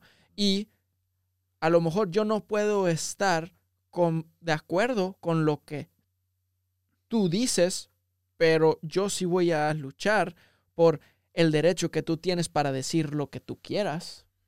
Entonces, pues también tú, ten- tú, tú también toma esa postura, ¿verdad? O sea, Sí, claro, no quieras tú, o sea, no quieras tú imponer tu verdad ante la mía, pues ¿qué? O sea, entonces en ese sentido, pues también pienso que es un tema de deja de ser. Ya, ya te van a cancelar con eso, Sebastián. sí, sí, sí, sí. O sea, en el sentido de que, o sea, y, y, y, y, bueno, a lo que voy en ese sentido es, no permitas que tu sensibilidad que tú tienes te cause una reacción emocional. ¿Por qué me vas a dar a mí tanto poder? En esencia, si yo, si- o sea, si tú me estás diciendo, es que ese güey es ofensivo. A ver, tú me estás dando a mí el poder para ofenderte. ¿Y cómo te sientes tú sabiendo que le estás dando el poder a un puñetas para hacerte sentir de una cierta manera? Ajá, sí, sí, sí, sí, porque está teniendo el control sobre ti al momento en que tú reaccionas. Exacto, o sea, no, no, si, si tú me dices, oye, es que él es ofensivo, por eso, pero no permitas que esa persona te cause esa reacción. Sé más que él. Si, si, si tú realmente crees que esa persona está equivocada, pues ejemplifica, ejemplifica la calidad de trato o la calidad de verdad con la que tú quisieras que él sea congruente con. Entonces, si tú vas a ejemplificarlo, pues entonces, ¿para qué me... O sea, si yo soy una... Es como yo lo veo, es, si yo soy una falta de respeto para ti, ¿por qué tú me vas a faltar el respeto a mí por yo haberte faltado el respeto? Nomás te acabas de convertir en mí, otra vez. Mejor ejemplifica la calidad de respeto que tú quieres tener a través de siendo respetuoso. Sí, el ejemplo viene de uno mismo. Exacto. Ya. ¿Qué otra pregunta, Charlie? Bueno. Me interesaba su... No, no, sí, la neta estuvo cabrón, digo, fue una buena pregunta, o sea, Sí, es sí, interesante sí, sí. también ahí tener ese punto de vista, o sea, bueno, a- como es, vaya, Sí, o sea. sí, sí, sí, sí, sí. Eh, pues bueno, creo que ahora sí nos despedimos, eh, esperando que Sebastián esté de vuelta próximamente. Nuevamente, gracias Sebastián, de verdad, o sea, aprecio mucho el tiempo que te das para estar aquí. Eh, gracias a todos los que se quedaron hasta el final. Si alguien te quiere contactar, ¿cómo lo puede hacer? Pueden buscarme en mis redes, em, Sebastián Landaceta. También pueden ver mi contenido en inglés, que es I am-the Dancing Dragon. Ajá. También puedes buscarme, contactarme con, eh, por WhatsApp a través de iamthedancingdragon.com. Ok. Ahí tienen acceso directo a ¿Y por qué I am the Dancing Dragon? ¿Por qué dragón? Ah, este, esa es una historia en la que terminé adentro de casa de Floyd Mayweather y casi me matan. ¿Es en serio? ¿O es Sí, una mamá sí, así? sí, sí, no, sí es verdad. ¿Pero es verdad. por colarte o porque...? Eh, no, no, no, porque este está eh, muy loco de chiquito y este le, can- le quería cantar un tiro a Floyd. Pero chiquito qué bueno, qué bueno que no me que, que, que no accedió porque me hubiera partido en mi madre. Oh, pero ¿cuántos años tenías? 18. Ay, te mamaste. Y terminé ¿verdad? dentro de, fui- estuve, en su, estuve allá adentro, adentro de su casa y este y Sí, eh, es una larga historia, pero. Ok, sí, ok, sí, bueno, sí, la guardamos entonces para la, la, la entré a su cocina y saludé a sus guardaespaldas. Y cuando saludé a sus guardaespaldas les dije, Hi, I'm the dragon. Entonces, te entonces- acá taclearon ahí. No, no, no, me dijeron, así se paran y se voltean a ver entre ellos y luego se, me voltean a ver a mí y luego se paran y me agarran del hombro y dicen, "C- c- come over here, man, come over here, yeah, yeah, come outside, man. Put, your hands against the wall, man. Uh, show, show me some ID, man, show, show me some ID. Este, sí. O sea, y te Este- pasaste de verga, digo, de entrada Este- con... Eh, ll- llegué a su gimnasio, en su gimnasio él no estaba y entonces encontré su casa y pedí un taxi a su casa y literalmente la puerta peatonal hacia su privada estaba abierta. Entonces caminé, I just walked in. O sea, ¿sabes? tuviste suerte de que Tuve estaba suerte abierta que estaba y- abierta. Entonces yo nomás caminé para adentro y luego había otra reja. Me fui por abajo de la reja, llegué a su casa, le timbré. Y cuando le timbré salió alguien, estaba cerrada la puerta y me dijo, ah, go around the back. O sea, y entonces entré por atrás, por su cochera. Ahí estaban unos dos Bugattis. Y luego después entro a su. Entro por su cochera a su cocina. Y en su cocina sucede eso. Y luego me sacan afuera. Y en donde me sacan afuera llegan los guardias que me habían corrido del gimnasio y también llega policía y también llegan los guardias privados del lugar. Y yo le dije, look, man, I'm not here to disrespect anybody, I'm just wanting to do business. O sea, yo, yo, yo no, yo, yo estaba siguiendo mi intuición en ese momento. Ese mo- no, y además me podían matar porque, este, en Las Vegas, pues es considerado trespassing y aparte, y, y, y te pueden, y, y sí, en- Ah, y- me pueden, me te podían- pueden sí, tirar. Me pueden, me pueden disparar y es legal, ¿verdad? Porque estaba yo en su propiedad. Vergas. Este, y me dijo un guardia, if you would have been here, if I would have been here and you would- and, and I would see you, I would have shot you and killed you. Y yo le dije, well, you know, if I die, I die. Y él, what, what, what, do you mean if I die, I die? Pero, eh, este, no sé. No, es- es- no, no este- era el destino, no era el destino que Sí. sucediera eso. Sí, sí, sí. Este, y, y bueno, y, y entonces desde ese momento eh, mi familia me empezó a, a decir, y mi familia y mi, y mi- familia extendida sí me decían, eh, ¿qué onda, dragón? Y luego este, me metí al box y fui campeón nacional. Ah, qué cabrón. sí, me metí al box y, y, y- y competí, y cuando competí en box, este, me gustaba ese nombre, entonces decía, pues soy... I am the dancing dragon, ¿verdad? Yo soy, yo soy, yo soy el dragón danzante. Güey, sí, cabrón. sí, sí, sí. No, hombre, te la amaste. O sea, estoy seguro que aquí, o sea, nos podemos agarrar hablando de un chingo de cosas y no vamos a parar nunca. Sí, sí, sí, Hay unas muchas, hay bastantes historias muy locas. No, que se arme una segunda, o sea, yo claro, jalo bien cabrón. Eh, Las aventuras de los deportes extremos han sido buenas, han ¿Sí? sido buenas, sí, sí, sí. digo, está cabrón esa historia, o sea, del, del nombre, o sea, está con madre. O sea, digo, Está eh, chido. el- el- es porque entré a la casa de Floyd Mayweather, o sea, cero, Sí, sí, cero me esperaba esa respuesta, me esperaba algo más filosófico o algo así. Sí tengo respuestas filosóficas, pero en realidad esa fue la razón por la que me empezaron a... O sea, así es como me, por así decirlo, me gané el Ah, nombre. claro, claro, dijeron, claro. "Ok, ya, o sea, si fuiste a casa de Floyd Mayweather y casi te matan es porque si eres Eh, el y es una gran anécdota, Es si eres el dragón, ya, se acabó el pedo.